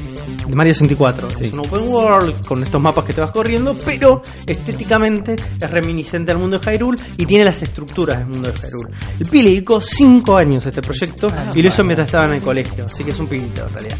el juego, o sea, que la lógica no es la de un Zelda, es la de un Super Mario. Y Claro. todos los detalles que reemplaza, o sea, mantiene la estructura, mantiene el mundo, pero te reemplaza a Zelda por Peach, te reemplaza a Ganon por este, Bowser. Bowser. te reemplaza a Epona por Yoshi. Entonces va teniendo todos esos pequeños detalles que son como guiños Claro. para los fanáticos de la saga. El trailer es malísimo. si ven el trailer, el pibe está tan avergonzado de ese trailer que lo bajó, lo volvió a subir. No. Es como no se decide, dice che, la carrega igual. Ah, soy trailer". moderno, no sé hacer un Pero video. lo importante del trailer es que ahí es donde está el link para que vos te puedas bajar el hack y puedas Ah, jugarlo en tu computadora. Obviamente es un juego gratis, pero es un juego hackeado. Hay un endgame, es decir, hay, le puso una Obviamente. historia. Es, es- man, es prácticamente sigue paso a paso el Ocarina of Time como puede dentro del engine de este Super Mario 64. Me gusta, me gusta. Eh, entonces la pelea final que vos tenés con el Ganon gigante en Ocarina of Time, en realidad tenés un Bowser gigante. O sea, está, bastante, está bastante bien pensado. Sí. Hay como una cosa muy minuciosa en los detalles y en las referencias que va poniendo en lugar a lugar. Eh, particularmente a mí no me atrae. Para nada. Pero por lo digo porque me parece que son tan disímiles los universos de Super Mario 64 que del de Ocarina of Time que cuando lo ves juntos hay como cierta aberración en lo que plantea. El mundo de Ocarina of Time, lo importante del mundo de Ocarina of Time son dos cosas. Es Sí, el mundo y el mundo siete años después. claro. ¿No? Entonces vos te encontrás con un mundo colorido, lleno de vida, y después un mundo gris rebajón. Sí. Pasaba esas cosas. Cuando lo ves en contraposición al mundo que plantea Super Mario 64, el mundo de eh, Ocarina of Time es recontra un embole. Claro. ¿Por qué? Porque no es colorido, no está armado y pensado a nivel detalles para que se mueva un Mario. no adentro. tiene los desafíos más plataformeros del mundo. Los tiene, pero como puede. Claro. ¿Se entiende? El pibe trató de, meterle desafíos, esconder este, las famosas este, estrellitas Sí. y monedas y todo ese tipo de cosas que tenía Mario 64.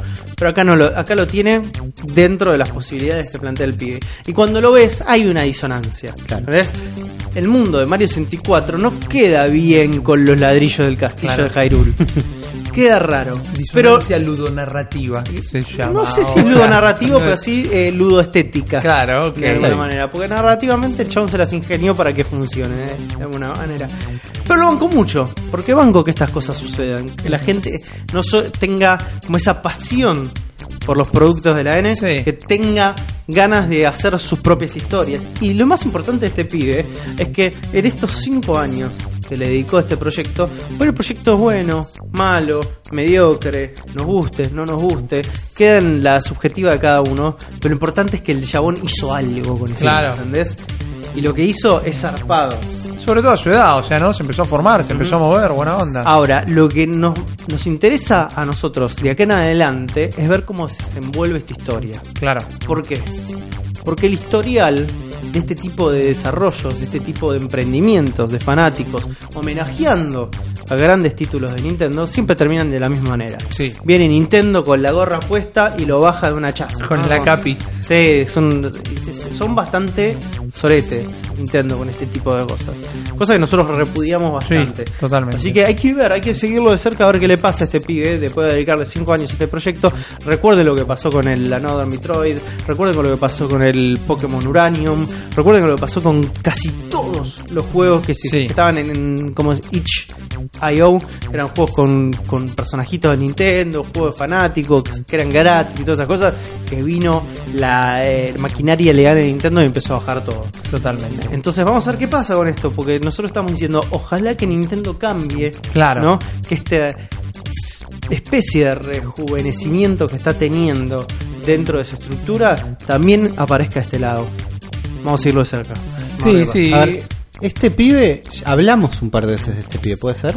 Eh, yo no que recuerdo, No lo pero recuerdo. hacernos quedar mal a todos. No, no, porque hasta donde yo sí, creo que este pibe es el mismo que hizo el Super Mario Make, Super Mario 64 Maker, Ajá. el Mario 64 en primera persona y el Mario 64 Online.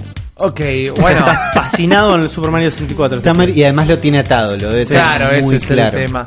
Me acuerdo del Mario en primera persona, no me acordaba del online, realmente. Hay un Mario 64 Online donde podés jugar con no sé cuántas personas Así y es. es raro. Y, y un Mario 64 Maker. Ok. Ok. Claro. Pero bueno, el pibe sigue creciendo sobre esa idea.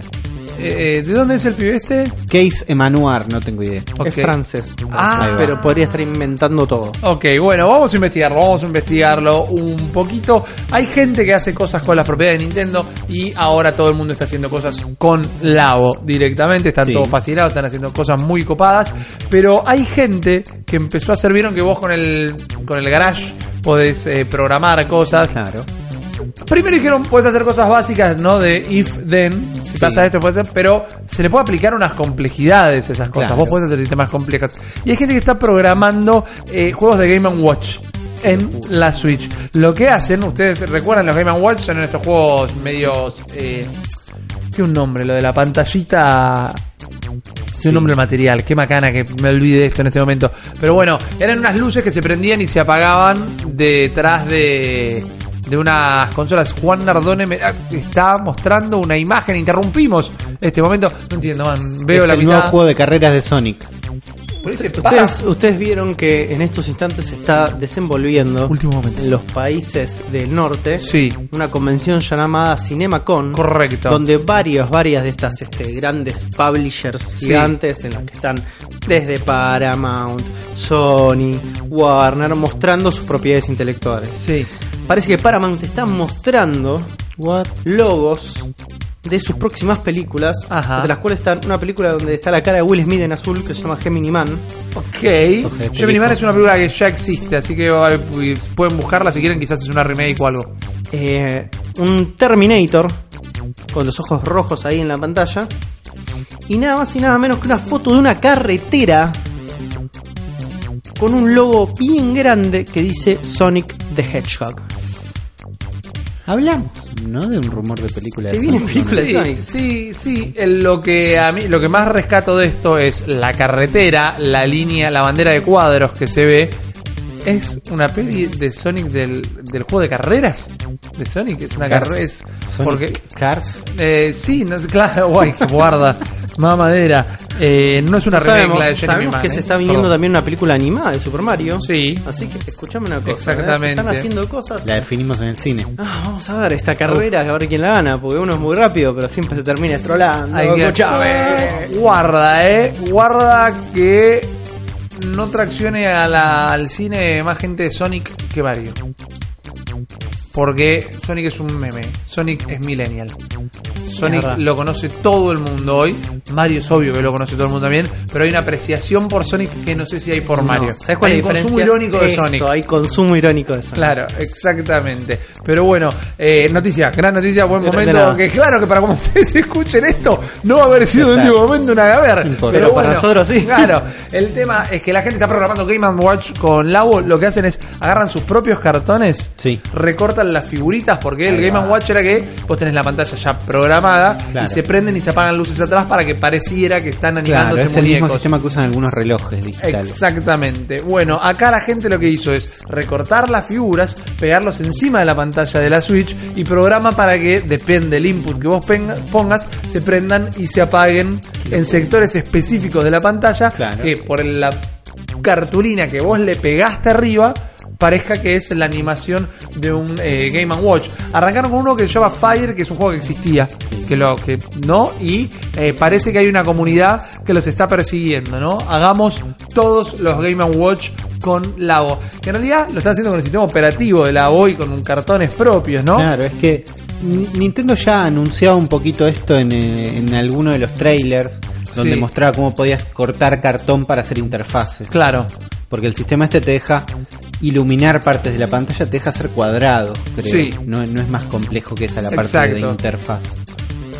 Es cosa. Es así, el usuario de Twitter BSPowerX es quien hizo esto y eh, como les decía, está en camino de hacer más. Creo que Game Watch, otro episodio que les debo a todos, mil disculpas, eh, tenía como 80 de estos juegos que son un montón para tenerlos por separado.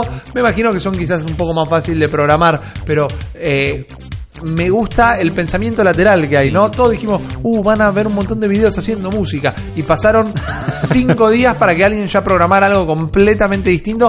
Y encima utilizando la mecánica y el espíritu de agregarle algo de hecho de cartón. Claro, ¿no? sí, sí, para Eh, mantener. Eso me como- para mí, la gente va a empezar a desarrollar juegos.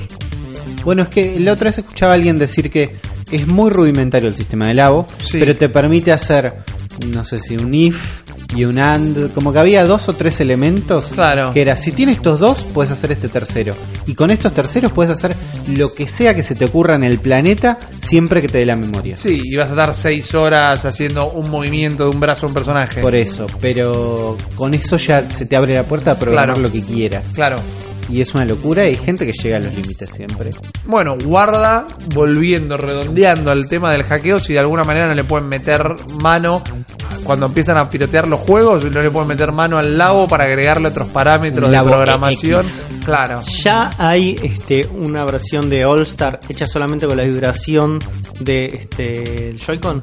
No, Sí. no, no, no, no, no, no sé, me encantaría. Hay una versión de All Star tocada por los sonidos de Labo. Está bien, Ah, tocada por los sones y yo digo solamente, vos viste que podés, dentro de la programación de la voz, podés hacer solamente que vibre Sí. el Joy-Con, usando las posibilidades. Yo necesito eso, necesito ver un Joy-Con moviéndose al ritmo de All Star, pero solamente vibrando. Me encanta. Dales un rato. Me encanta. un rato. Bueno, y le- le- créditos extra. Alguien ya tiene Labo y hizo cosas de música que nos pasen la intro del cerebro de la bestia tocada con Labo. no. Ponele. A todo esto, yo había prometido un regalo Ah, y me re es olvidé. Dije lo voy a hacer para terminar la intro y lo hago y me re olvidé. Pero los amigos íntimos directamente de Froggy Market quieren que nosotros les regalemos un juego. Es decir, se lo está regalando a ellos y nos están utilizando como vil vehículo. No, mentira. Hay una linda amistad que se está formando. Ustedes saben que son buena gente. Nosotros los vamos a visitar, les compramos los juegos. Nos han hecho regalitos. Ellos tenemos un par de amigurumis de, de los gorritos de Mario al Luigi. La verdad que se ha formado una linda relación. Y ellos mismos nos han ofrecido para nuestro público, cuando corrían estos rumores de un torneito de Mario Kart, que en algún momento puede llegar a pasar. Todavía no. Nos ofrecieron un premio. Lo que tenemos para ustedes, para un afortunado o afortunada, es un Tiny Barbarian DX para Nintendo Switch. Desde Bien. ya en cajita para ustedes. Físico, físico. Físico, físico. Tomá, que no lo van a poder ir a eh, retirar. Después vemos cómo lo entregamos. No sabemos. Estaría bueno que lo entreguemos todos juntos y nos saquemos una foto, ¿no? ¿Viste? Y hagamos Una algo. promoción loca. Una ¿Cómo, locura. ¿Cómo hace la gente para ganar? La gente para ganar tiene que mandar a eh, arroba la bestia pod, Sí. arrobando a Froggy Market. Tienen que estar los dos.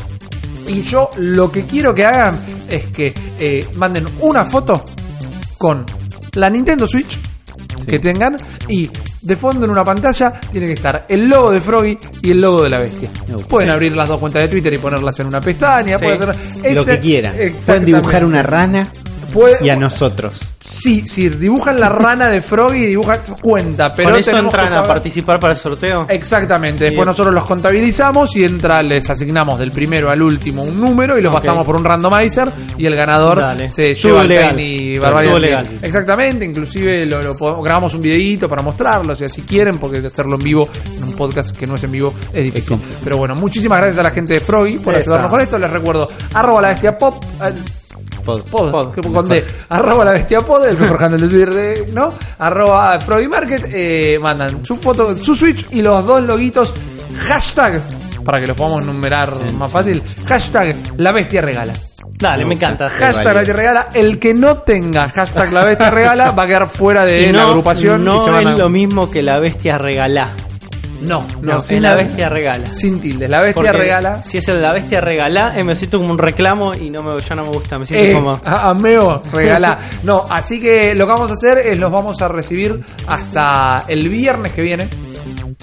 O ¿No? sea, tienen una semana. Tienen una semana para mandarlo y el viernes que viene publicamos Vamos el a videito. buscar bien la fecha. Vamos a buscar bien la fecha. El viernes que viene es viernes ¿Tres? 5. Es, No, eh, viernes lo- 4. Viernes 4, martes Viernes cuatro, primero, sí. 2, 3, 4. Viernes 4, el viernes 4 vamos a agarrar todas estas fotos que estén con hashtag La Bestia Regala. eh, los vamos a pasar por el randomizer, lo pasamos en un videito y mostramos y bueno, después nos ponemos en contacto. ¿Les parece? Es, ¿Estamos es. todos de acuerdo? Todos re de acuerdo. Fantástico. Limitado a gente de Argentina. Y sí, no se van a por, venir por el tema a- de la entrega. Sepan disculpar la gente que nos escucha de otros países, eh, aquí en América, en España, donde estén. La primera de cambio que conseguimos un key, eh, lo hacemos. La bestia regala afuera. Sí. Sí, sí, La aparte, bestia manda afuera. ¿Quién regalitos? ¿Sos, sos de, de otro país? ¿Sos de Kuala Lumpur? Sí. ¿Y querés que la bestia te regale algo? Llename el coso de gente de Kuala Lumpur, loco. Claro, Decirle a todos tus amigos, si no, no te nada. Claro. Podríamos mandarlo por correo, pero primero corremos el riesgo de que eso no llegue nunca y no nos vamos a hacer responsables realmente. Y por otro lado, queremos que la gente Yo pueda ya- ir a conocer a los amigos de mal. Froggy. Claro. ¿Por qué? Ya me estoy sintiendo mal ¿Qué porque pasó, eh, se lo ganó, ¿entendés? El que vive en Kuala Lumpur y no se lo puedo mandar y me Tranquilo, siento culpable. tranquilo, tranquilo. ¿Por qué me haces esto, mundo? Ya vamos a conseguir para la gente de afuera también que nos encanta y nos, nos da un montón de apoyo y motivación que nos escuchen. Los amamos. los Pero amamos. ahora llegó el momento de, en el podcast de Uli, la sección de Uli, la sección que cada tres programas siempre es el mejor programa de eh, La Bestia. Y hoy, particularmente, tengo la más pálida idea de qué va a tratar. Uli, ¿qué investigaste? Bueno, estuve investigando y yo sé que hace un par de programas dije, creo, no sé si tres o cuatro, la última vez que hablamos de Pokémon Go, yo dije, hasta acá llego. Esta es la última vez que hablo de Pokémon Go. No voy a tratar de convencer a nadie más de que juegue, aunque haya un update que parece que está bueno. Era mentira. Porque eh, resistir un archivo es una gilada, ¿no? Está sobrevalorado. Y además porque recibimos un mail en la casilla de mail que no La- sé bien cómo es. No es la bestia podcast, la cerebro de la bestia podcast. Cerebro de la bestia pod arroba gmail.com. No conocemos nuestro propio mail. Bueno, el que que lo vos, escribió man. tampoco porque lo escribió a Zona Fantasma. Exactamente. Pero lo importante es que nos llegó un mail hermoso de Seba Giardino Ajá. y nos estuvo contando un par de cosas.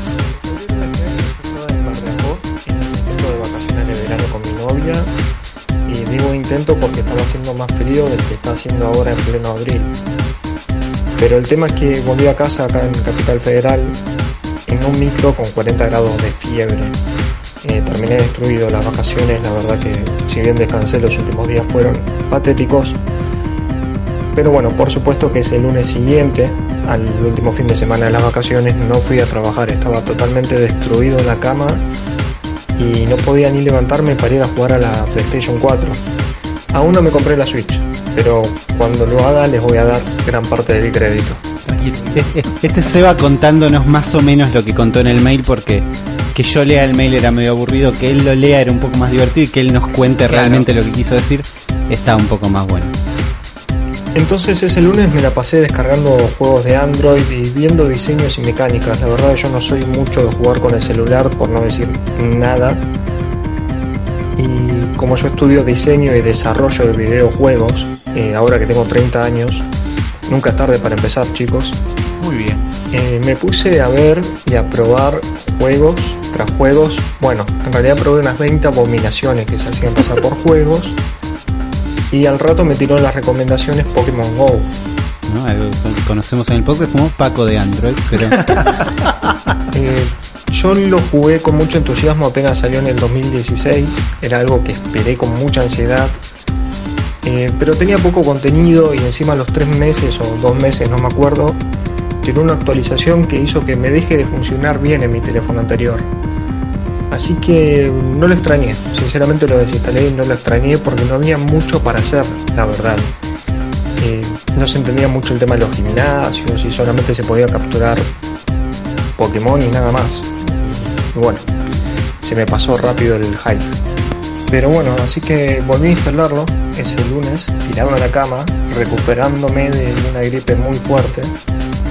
Y me encontré con que mi cuenta seguía ahí. O sea, ni me acordaba con. No, no me acordaba con qué mail me había logueado yo. Probé con uno, resultó que era con ese. Y seguía mi cuenta ahí. Estaba mi personaje nivel 15, tal como lo había dejado, si no me confundo, en octubre del 2016. ¿Qué nivel 15 bueno, por supuesto tirado en la cama con. Pokémon GO no puedes hacer mucho, pero vi algunas mejoras en el menú y ahora te podías poner un Pokémon de compañero, qué sé yo, y así como estaba en la cama, eh, agarré la notebook y me puse a buscar algún grupo en Facebook de Argentina a ver si tenía si tenía alguna comunidad o gente activa eh, que me pueda poner un poco al día de cómo estaba el juego. Y así llegué a Nidos Pokémon Go, que es un grupo de limados que se dedican a organizar raids eh, por todas las zonas, con un foco muy fuerte de acá de personas en Capital Federal. Las raids, para el que no sabe, son combates donde muchos jugadores se unen en un solo punto para enfrentarse a algún Pokémon legendario o alguno muy difícil de encontrar por lo general. Si estaba a punto de Pero- aclarar que los raids no tienen pero- nada que ver con este, Lo que es un en un juego. Claro, matar moscas y mosquitos. No tiene nada que ver con moscas y mosquitos, son unos combates donde uy, hay un Pokémon demasiado fuerte, vamos entre todos a darle. Exactamente, suman un montón de usuarios para un objetivo en común. Es algo que yo ser- nunca hice porque no tengo amigos. No, porque no me pude juntar con gente. Ajá. No puedes hacerlo solo. Se utiliza mucho en los juegos, en los MMOs, los Claro. juegos así de rol masivos, cuando tenés que ir a cumplir un objetivo, como ir a conquistar un castillo, o ir a matar un monstruo gigante que está en tal lado, o hay un evento muy particular y van todos juntos. Claro, es, es- es en esos casos. Este pibe se estaba encontrando con una comunidad gigante de Pokémon Go en Argentina. Aparte de eso, el grupo de Nidos se dedica a compartir toda la información sobre el juego, todas las novedades de las actualizaciones, el Pokémon legendario que está de turno en las raids y las rotaciones de los Pokémon que hay en los nidos. Justamente el grupo se llama Nidos. Eh, los nidos son eh, focos que cada dos semanas rotan. Por ejemplo, acá en, en Caballito, en Parque Rivadavia, hace poco había un nido de Charmander. Pasan dos semanas, Qué Charmander ya no Charmander. aparece ahí, aparece otro Pokémon. Aparte de los que van saliendo esporádicamente, eh, eventualmente mejor dicho, eh, los nidos son focos que vos decís, bueno, en esta plaza durante dos semanas está saliendo tal bicho todo el tiempo. Y bueno, este grupo de nidos eh, vi que hasta había organizado una colecta de alimento en el Community Day, que es algo que ahora les voy a explicar lo que es el Community Day. Bueno, hablé un montón con Seba. eh, se encontró con un grupo gigante. Me encanta el concepto de nidos. Me encantaría tener un nido de Charmander cerca. Mal.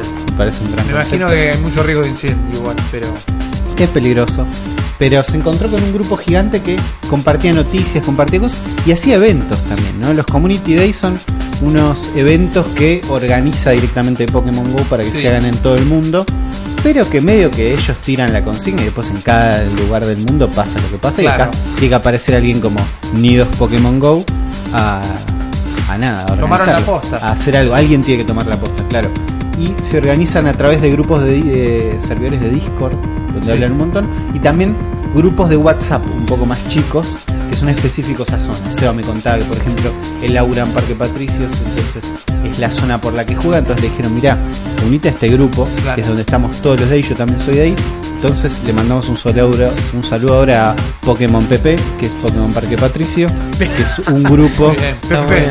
Claro, donde se juntan y una mención especial a Chacabuquito, que es otro grupo donde juegan desde Chacabuco hasta Caballito y entonces me encantó, me, me pareció hermoso. Chacao. Pero bueno, hablando con Seba le dije, bueno, eh, ¿y quién? hay un montón de gente, pasame, pasame data, ¿con quién estuviste hablando? Y me dijo, me habló de Diego Nidos, Ajá. que no se llama Diego Nidos, yo lo tengo agendado como Diego Nidos. muy bien. ¿no? Pero en realidad se llama. Yo te digo, chan, chan, chan, estoy recorriendo velozmente mi WhatsApp. Increíble, porque increíble hice, esto que hice está algo medio terrible. Que dije, porque uno tiene que vivir en ritmo. No, no puedes hacer siempre lo mismo. Porque me aburrió. Entonces dije, esta entrevista la hago por WhatsApp. Porque va a ser mejor y más fácil. Porque yo soy muy hacker y muy vago al mismo tiempo. Muy bien. ¿No? Porque son dos cosas que Terrible combinación. es que es, es así, una cosa no puede sin la otra. Entonces, estuve hablando con Diego Rodríguez Silva, Ajá. que es uno de los organizadores.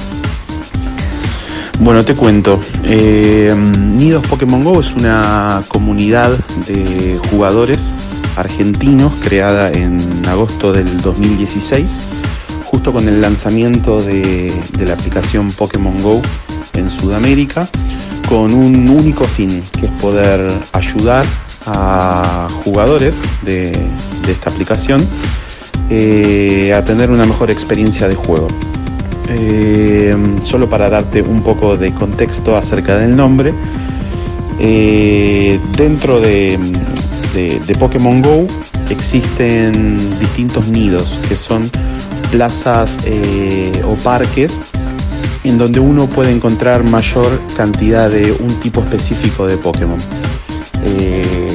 Para darte un ejemplo, vas al jardín botánico acá en el barrio de El Palermo nido de y tenés un nido de Pikachu, por darte un ejemplo. Entonces, el primer fin del grupo, de esta comunidad, era poder identificar los distintos eh, nidos que había en la ciudad de Buenos Aires eh, y plasmarlos todos en un mapa de Google para que la información esté disponible para cualquier jugador que quiera ir a buscar ese tipo de Pokémon en específico. Luego, con el pasar de los meses, eh, agrandamos un poco eh, la región del mapa y fuimos por todo el país con colaboración de, todos los, jugadores, eh, todos los miembros de- del grupo.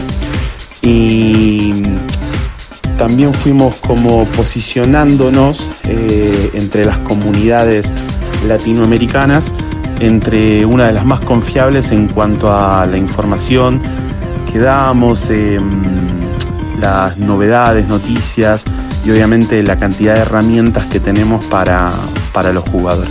Pero se fueron armando una comunidad zarpada. Se Sí. encontraron un montón de gente que tenía ganas de, Claro. de jugar Pokémon Go y de no dejar de jugar, porque eso era lo que pasó. Mucha gente dejó de jugar porque los amigos dejaban de jugar. Sí. O sea, vos perdés las ganas y tus amigos pierden las ganas, pasa lo mismo. Yo le preguntaba a Diego cuánto hubiera él jugado si no estuviera este grupo. ¿no? ¿En, qué momento hubiera dejado esto? Bueno, creo que hubiese eh, seguido jugando, pero no quizás con la misma frecuencia que juego hoy en día. Eh, la verdad es que trato de dedicarle, aunque sea un rato todos los días, eh, y los sábados y domingos darle con un poquito más de ganas. Pero creo que si no, no gozara de las herramientas que, que tiene Nidos Pokémon Go hoy en día, eh, lo más probable es que, que hubiese seguido jugando, pero no con, con las mismas ganas que, que uno le dedica hoy en día. Claro, él, él habla de herramientas, Claro. ¿no? Porque ellos tienen un mapa de todo el mundo que fueron generando, no todo el mundo, de toda Argentina, que fueron generando con un montón de usuarios que les van aportando data, tienen diseñadores gráficos para hacer logos y cosas, tienen gente encargada del sector mapas, sector comunidad, eh, hacen, bueno, hablamos de que hacen eventos también, ¿no? Hace poco cuando yo me empecé, empecé a investigarlos, me encontré con un Earth Day donde habían estado todos haciendo cosas, digo, ¿qué onda el Earth Day? Eh, sí, el domingo pasado eh, hicimos un evento de recolección de basura en la Reserva Ecológica de la Costanera Sur con una ONG llamada Vamos a Hacerlo Argentina que se dedica justamente a esto, eh, eventos de lo que se dice clean up en todo el país. Y la verdad es que contamos además con la participación de mm, otra ONG llamada eh, Sin Azul No Hay Verde con GEA Sustentable, que es una organización que se encarga de- del reciclado de la basura, y con Circo Reciclado, unos chicos que se encargan de hacer eh, obras teatrales, por decirlo de algún modo, relacionadas con eh, la ecología. Y la verdad es que nos juntamos aproximadamente unas 60 personas a, limpiar un poco de la basura que había en, en la reserva. Llegamos a juntar más de 50 bolsas de basura, de las cuales 30 eran de material reciclable. Y la verdad es que estuvo bastante entretenido, eh, fue una actividad diferente para nosotros, porque nunca habíamos hecho esto, así que la pasamos realmente bien. Eh, sí hemos realizado en el pasado otros tipos de eventos, eh, más que nada solidarios, porque creemos que Pokémon Go mueve bastante gente, sobre todo en, en Capital Federal. Obviamente que en el resto del país también, pero bueno, eh, hay una, una masa de jugadores concentrada acá en, en Cava y creemos que tenemos como un, un- poder de hacer quizás algún bien a la, a la comunidad, Eh, aprovechar esta masividad que tiene el juego para poder eh, unirnos y, hacer alguna diferencia. Por ejemplo, el año pasado, en octubre, hicimos un evento con más de mil personas en Puerto Madero y recolectamos alimentos no perecederos para la Fundación Fundamind, que se encarga mm, de asistir a niños en situación de calle y con HIV. Eh, luego de eso, en el mes de febrero, tuvimos eh, un hito en la historia de, Pokémon Go, que fue el primer evento solidario organizado por jugadores eh, auspiciado por Niantic en todo el mundo. Niantic es la empresa desarrolladora del juego que, mm, bueno, escuchó sobre la propuesta que nosotros teníamos y han decidido apoyarnos en su web oficial y en las redes sociales el evento que hicimos en Puerto Madero para el comedor eh, Los Piletones de Margarita Barrientos, en donde recolectamos más de una tonelada de alimentos no perecederos, eh, algunos útiles escolares y bolsones de ropa, gracias a la asistencia de más de 2.500 jugadores, así que mm, estamos como bastante orgullosos de, de tal logro. Esto, escala terrible, vos decís. Mal. Hay gente que sigue jugando Pokémon Go, sí, y además es mejor persona que vos. Y hacen- porque mil personas es- no es poco. Pero mira, escúchame, yo te iba a decir, ok, 60 personas que por motus propio fueron a levantar basura de la reserva ecológica, parece un número chico, pero realmente no lo es. Porque ¿sabes cuánta cantidad de gente no fue a hacerla? Millones de personas. Y ellos fueron de onda para volver un rato, coparse con amigos o con gente que en algún futuro cercano será amigos y para jugar al Pokémon Go. Pero para el otro de repente pasaron de 60 a 1000. O sea, y es una locura. por Niantic. Niantic tiene una cuenta de Twitter, de, de Twitter no, de Instagram de Pokémon Go hace poco. La segunda foto que publicó es de ellos. Mira, directamente, porque son una de las personas que, uno de los grupos que en los Community Day juntaron más cantidad de gente.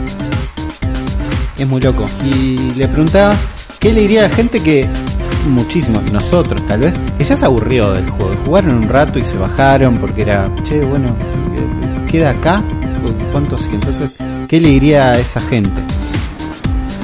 Bueno, nos ha pasado de encontrarnos con muchísima gente que dejó de jugar en su momento eh, y han vuelto con las distintas actualizaciones que tuvo el juego, ya sea con la salida de nuevos Pokémon o con la aparición de los Pokémon legendarios.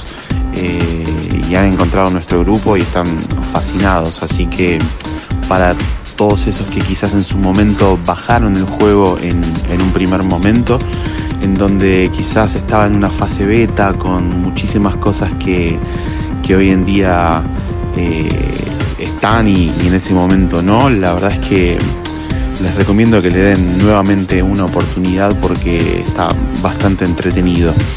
A Nidos Pokémon Go eh, lo pueden encontrar en Facebook, tenemos un, grupo de Facebook y una fanpage. También tenemos un Twitter eh, y un Instagram. Van a poder encontrarnos en, en esas redes sociales. Además, hace muy pocos meses largamos un canal de YouTube que es un canal distinto quizás a, muchos de los canales de, Pokémon Go que tienen un youtuber en particular que se dedica a hacer eh, vlogs. Nosotros tenemos eh, un canal con distintos youtubers, distintos programas, cada uno con, temáticas distintas y su, su propio contenido. Eh, eso hace que la gente tenga como un abanico de posibilidades eh, más amplio al momento de, de poder ver contenido relacionado con Pokémon Go. Así que van a poder encontrarnos en Facebook, en Instagram, Twitter y en YouTube. No son pocos. No son pocos. Yo estoy viendo la foto, esta que comentabas recién, Uli, de toda la comunidad. eh, la foto que aparece, la segunda foto en el Instagram de Niantic Labs, que les van a aparecer un montón. Busquen Niantic Labs todos juntos. Es un grupo de gente reunidos en el Puente de la Mujer en Puerto Madero. No hay un lugar de la foto donde no veas gente. Es increíble. Me, me tiene sorprendido realmente. eh, Para bien. Claro, y eh, Diego es uno de los fundadores, pero hay un montón de gente trabajando atrás. Bueno, Nidos Pokémon Go fue fundado por Axel Ponce y por mí, eh, como comenté antes, en agosto del 2016. Ambos somos los miembros fundadores. Con el pasar de los meses se sumaron Jonathan Marco y Jorge Starico, que son los directivos de, la comunidad. Y también están Lucho Díaz, Evelyn Cejas Moreira y Caro Capato, que son administradores de, todo esto que hacemos y líderes de, de los distintos departamentos que nosotros tenemos. Estamos organizados eh, por grupos, por departamentos, según el tipo de, de actividad que, No brindemos. Para darte un ejemplo, Lucho es eh, líder del departamento de imagen. Es eh, un grupo de chicos que son algunos diseñadores, otros eh, les gusta diseñar, entonces se encargan de hacer eh, logos, flyers, infografías. Tenemos a Evelyn, que es la líder del departamento de redacción. Eh, es un grupo de, chicos a los que les gusta redactar notas eh, y escribir un poco para la, la fanpage que tenemos. Eh, después Carolina es líder del departamento de mm, mapas. Tenemos, como te comenté también anteriormente, el mapa de nidos que se actualiza cada 15 días. Tenemos un mapa de grupos de WhatsApp porque nos gusta que la gente esté al tanto de los distintos grupos que existen, eh, divididos por zonas. Entonces, bueno, eh, tenemos como un, mapa de grupos al cual cualquiera puede acceder. Eh, y además tenemos un departamento de multimedia que se encarga de todo lo relacionado con YouTube, un departamento de administradores de grupos de WhatsApp, eh, un departamento de Discord, porque tenemos un servidor de Discord que es una aplicación de chat para, para gamers, para jugadores, en donde bueno, la gente organiza encuentros, eventos, comparten información, novedades, noticias. Así que tenemos aproximadamente entre 40 y 45 personas que formarían el, ¡Qué el una staff agencia! Este actual de pibe. Unidos Pokémon Go. Siempre estamos ampliándolo porque creemos que mm, tenemos muchas ideas y, cada vez se necesita más gente para poder llevarlas a cabo. Así que mm, nada, eso básicamente nos pueden encontrar como dije antes en Facebook, en Twitter y en Instagram. Pueden arrobar Nidos Pokémon Go o Nidos Pokémon Go Argentina, van a encontrarnos enseguida. Y espero que si se dan una vuelta por cualquiera de nuestras redes sociales, eh, les guste y estén contentos con el tipo de, de material que, que solemos subir. Es un tipo que lo hace muy en serio. No, para, yo te puedo decir algo. Están organizando el equipo Rocket estos pibes. Sí, ¿No? Primer- primero, primero principal, eh, armó una fuerza de trabajo enorme. Bueno, Jorge enorme. tiene 31 años y es analista senior en recursos humanos. Mira, ah, bueno, claro, Claro. Claro. La tenía La atada. tenía atada. Bien, bueno, fíjate, fíjate que con qué velocidad el pibe armó una estructura donde tiene distintos tipos de áreas, ¿no? Y fue Claro. encontrando roles para cada una de las personas. Primero, eso Sí. ya es destacable. Eso es muy Segundo, lo que hizo este- lo que lo que está pasando, el fenómeno este, que es lo que más me fascina a mí, es como una especie de sociedad de de zoológica de este unas, unos bichitos digitales que no existen. man. Claro. Sí, O sea, además, los, pi- pibes no solo se encargan, escucha, de generar documentación al respecto, de generar este cartografía al respecto, sino de generar una comunidad alrededor de eso de gente que esté interesada en la conservación de la información de bichos digitales que no existen. Es una locura. Son No los World. Wild Fauna de Claro, los boludo. Pokémones. Es la sociedad zoológica de Londres, estos pibes, pero de Pokémones. Es una. Es- Fantástico. me parece, me fascina. Es Me- un nivel de dedicación impresionante. Total. Y, Y, a mí me da mucha envidia la, la- la capacidad que tuvo este pibe de armar una estructura tan rápidamente, de encontrar de gen- de gente, que se enamore tanto del proyecto que tener él, él habla con 45 mucha sí. dedicación de esto. Pero entendés que no, se jue- no está mal lo que voy a decir, ¿no? No. Ya, me, ya me está mordiendo la propia lengua. Hay gente que organiza juntadas de nos juntamos en tal bar, en el obelisco, en una plaza y jugamos. Fantástico. Estos pibes fueron a levantar basura a la reserva ecológica.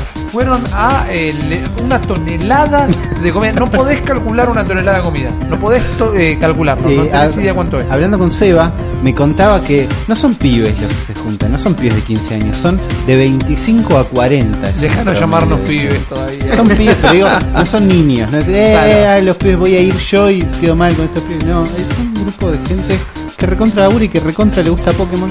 Una de las cosas que aparecen dentro de este grupo de Pokémon Go, algo que pasó, es el mapa de Jorgito. ¿Qué es el mapa de Jorgito? Bueno, estuve hablando con Jorge Starico, que me contó esto. Hola Ulises, ¿cómo estás? Eh, me presento para todos, mi nombre es Jorge y soy uno de los administradores Jorge. de la comunidad de Nidos Pokémon Go Argentina. Para contarte un poco de cómo me uní a este proyecto, te voy a contar un poco mis antecedentes en este ambiente, ¿no? Yo soy desarrollador de sistemas eh, y me uní a esta cultura de Pokémon Go, creando lo que muchos conocen en el ambiente como el mapa de Jorgito, ¿no? Básicamente, en términos generales, eh, en estas aplicaciones, el mapa de Jorgito es algo web que le permite a los jugadores ver en tiempo real los Pokémon que había alrededor en toda la capital federal. Luego, con el tiempo, esto de la capital federal se fue expandiendo a Buenos Aires y a distintos puntos del país, ¿no? Eh, en este proyecto de mapa de Jorgito lo vengo manejando ya de hace más de un año y medio, ¿no? De manera individual, es un proyecto en el cual participo yo solo, con ayuda de otro diseñador gráfico, a veces para hacer el tema de dibujos de los Pokémon y detalles. Pero es un proyecto largo que viene por suerte funcionando bastante tiempo y fue lo que me permitió meterme en este ambiente, empezar a conocer gente y bueno, ¿no? Eh, fue lo que me dio pie que hace ya un año y pico, en noviembre del 2016, me pusiera en contacto con distintas comunidades de Pokémon Go. En el caso de Nidos en particular, fue a fin de 2016 también donde se pusieron en contacto conmigo. Yo empecé a promocionar mi, mi aplicación, mi página por los medios. Claro, Fíjate que hablaba de distintas comunidades de Pokémon Go, porque el mapa de Jorgito era algo preciado, no era algo que generó interno de Sí, Nidos. es el santo grial de todo. de Por eso la- cualquier comunidad de Pokémon Go quería acceso a esto, pero. Nidos se acercó. de Pokémon, ¿no? Por Facebook. Ahí fue donde llamé la atención de, de los chicos de Nidos y otras comunidades también, por supuesto. Y fue a partir de ese momento donde empecé a meterme en el ambiente, ¿no? No era solo hablar por Facebook, sino a juntarme con los chicos, a ver qué hacían, ¿no? Que había más allá de, de jugar este jueguito, ¿no?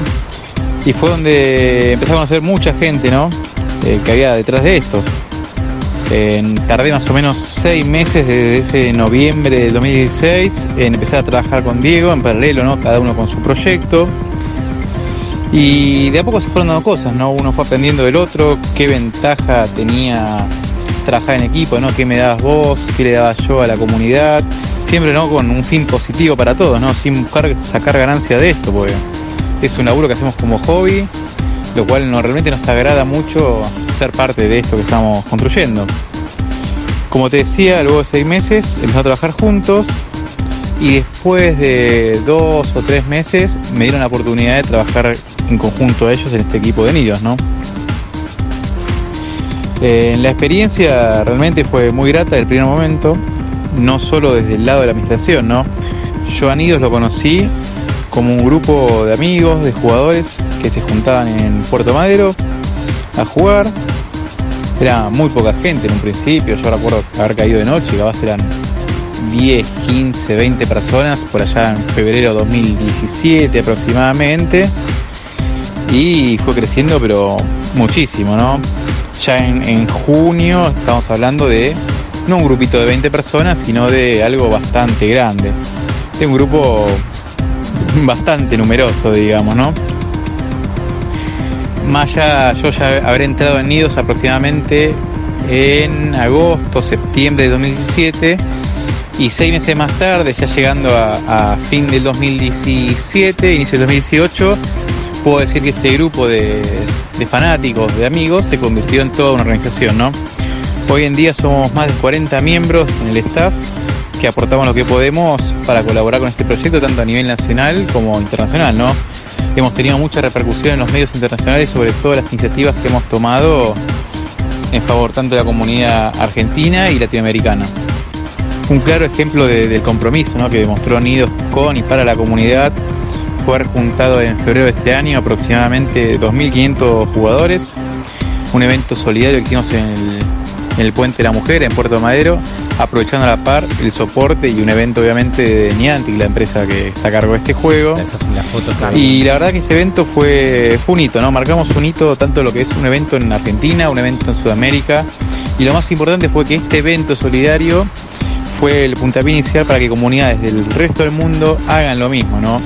Niantic largó todos los meses un evento comunitario y este evento solidario que hicimos permitió al resto de las comunidades, digamos, no copiar, sino buscar un fin solidario que acompañe este desarrollo del juego mes a mes. El Community Day es argentino. Ahí está, el community es argentino. Es, es increíble, ¿no? Es, eh, si nos organizamos, casamos todos. Claro, es Eh, una cosa así. Nosotros estamos haciendo esto hace 7 años más o menos y no estamos organizados como esta gente. Son 40, ¿ok? no, 40. fantástico. Pero la seriedad. La seriedad con la que manejan el sistema. Genial. Y bueno, gracias a Seba que se acercó.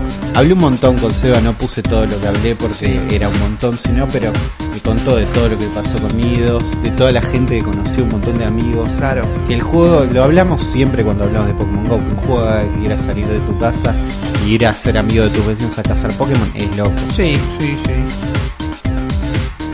Bueno, quiero agradecerle a vos, Ulises, por, por este espacio, eh, por la buena onda, eh, y a Nardone, por supuesto, les mando un saludo gigante.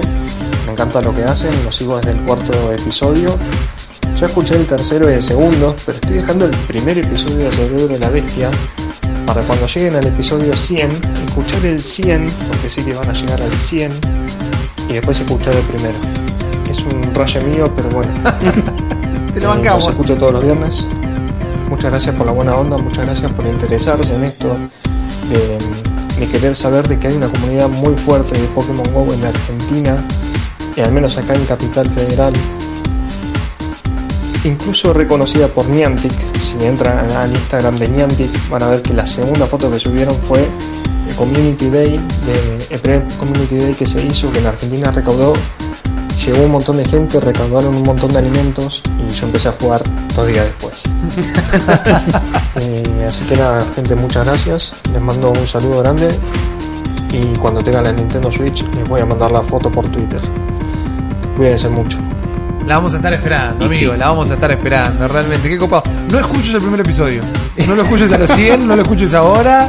No, no, no me animo a escucharlo ni yo. Me, ni me acuerdo qué pasó. Directamente. Eran otros tiempos, había otras lanchas, era, era otra cosa, ¿no? Eh, es, es muy copado. Yo, yo empujo mucho por esto, quizás no de una manera, quizás no, no de una manera tan activa como Claro. la que va a aparentar que estoy queriendo hacer decir, ¿no? Pero yo abogo muchísimo por la la buena onda, la comunidad, la bondad, el espíritu que existe eh, dentro de los videojuegos. Porque en el diario va a salir nada más el pibe que entró y mató a todos en la escuela y había una PlayStation con un Call of Duty en Claro. la casa, ¿no? Sí. Y va- van a quedar eso, oh, siempre las noticias graciosas de, no son tan graciosas en realidad, pero loco, el otro día un pibe mató al hermano por una consola, por el ser Claro. videojuego. Salió, viste, eso llega a la noticia. Acá hay unos pibes que se empezaron a jugar al juego más odiado del- por la comunidad hardcore gamer, que es el Pokémon Go, y juntaron, una vez más, ¿no? Una tonelada de comida, 2.500 personas No en un mismo punto. Es, eh, no, no- no lo podría bancar más. Lo, lo tendría que bancar de una manera más explícita todavía. Bajate el Pokémon Go, cagón. Eh, sí, necesito una excusa. Eh, ¿Viste? y ahora tengo y una. ahora tenés una. Exactamente. Bueno, cu- cualquiera que esté con, con más o menos ganas de jugar Pokémon Go, no deje de acercarse al grupo y jugar con ellos. Obvio, Me parece que obvio, obvio. si hoy vas a jugar Pokémon Go, es Bueno, la experiencia completa. Mira, ahí tenés. A mí me cuestan los eventos de comunidad porque soy un tipo medio taciturno. Porque soy un tipo que estoy Porque sos inconsciente. un ortiva, pero te queremos así. nací, así nací, con el corazón ortiva. No, me cuesta conocer gente y todo esto, pero viendo la, la copadez que hay detrás de esto, Sí. no te digo que no me que no un día realmente, ¿eh? No me decís que no. Está bien. Claro, doble negativo es un sí, de alguna manera. Qué válido. Algún día voy, me, Sí. me, me copa, me copa. Buena gente. Sí, sí, interesante. A mí, a mí me fascina la idea esta de, de tener un grupo de gente obsesionada tanto con algo al punto de, de, eh, generar este tipo de, no solo de movidas y todo, sino de bibliografía. Yo ya lo pienso como que estos pibes te pueden escribir un libro de todo lo que van recolectando información. Totalmente. Y si, si alguien está capacitado para sacarte el libro de cómo capturar en Pokémon GO, que en cualquier momento lo sacan, acordate que si no sacan hasta ahora, Sí, ¿por qué esos no libros sacarán? existen a patadas, Ponele, eh. ponele, son ellos, Claro. ¿entendés?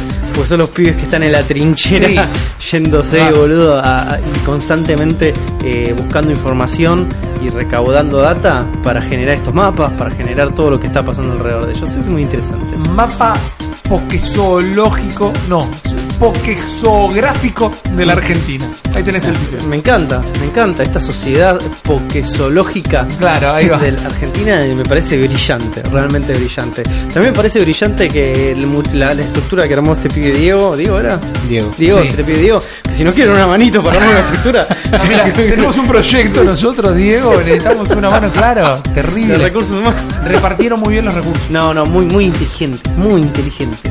Sí, sí, sí. muy inteligente. Muy copado. Muchas gracias, Uli, por mandarte otra entrevista. La clavaste en el ángulo Muchas una vez más.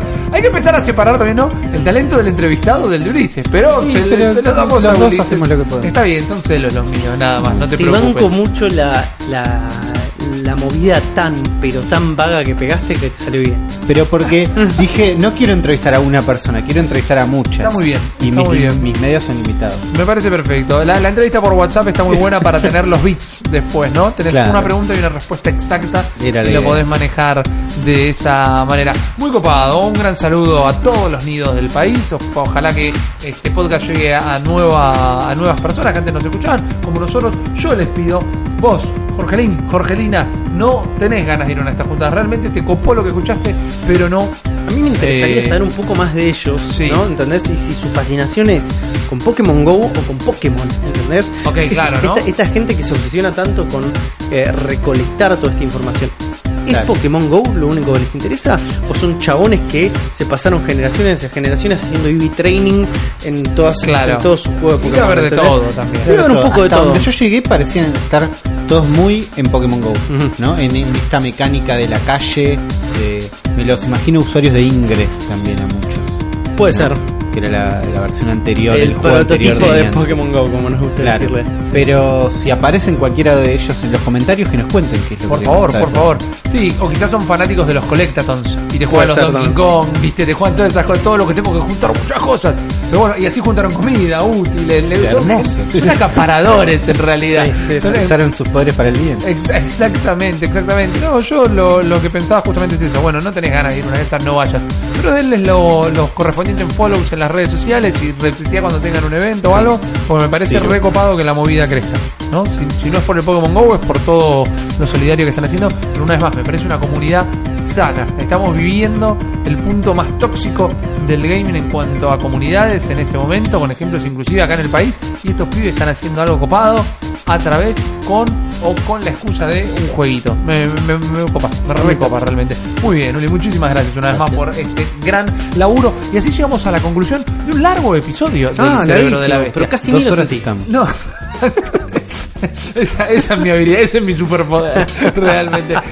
¿No? Eh, es un poder y una maldición al mismo tiempo. Antes de decir una barrabasada más grande, voy concluyendo este nuevo episodio. Recuerden, hashtag la bestia regala, foto de su Switch, Qué bueno eso, foto del logo de la bestia, foto del logo de Froggy. Después los randomizamos y alguien se lleva un Tiny Barbarian DX físico, cortesía de los amigos de Froggy Market. Y amigos son los que yo tengo acá en esta mesa y empiezan a despedirse. Juan Ardone.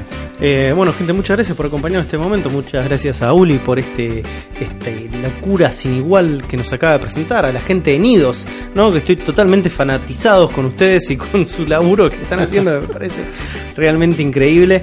Eh, y espero que lo hayan pasado bien.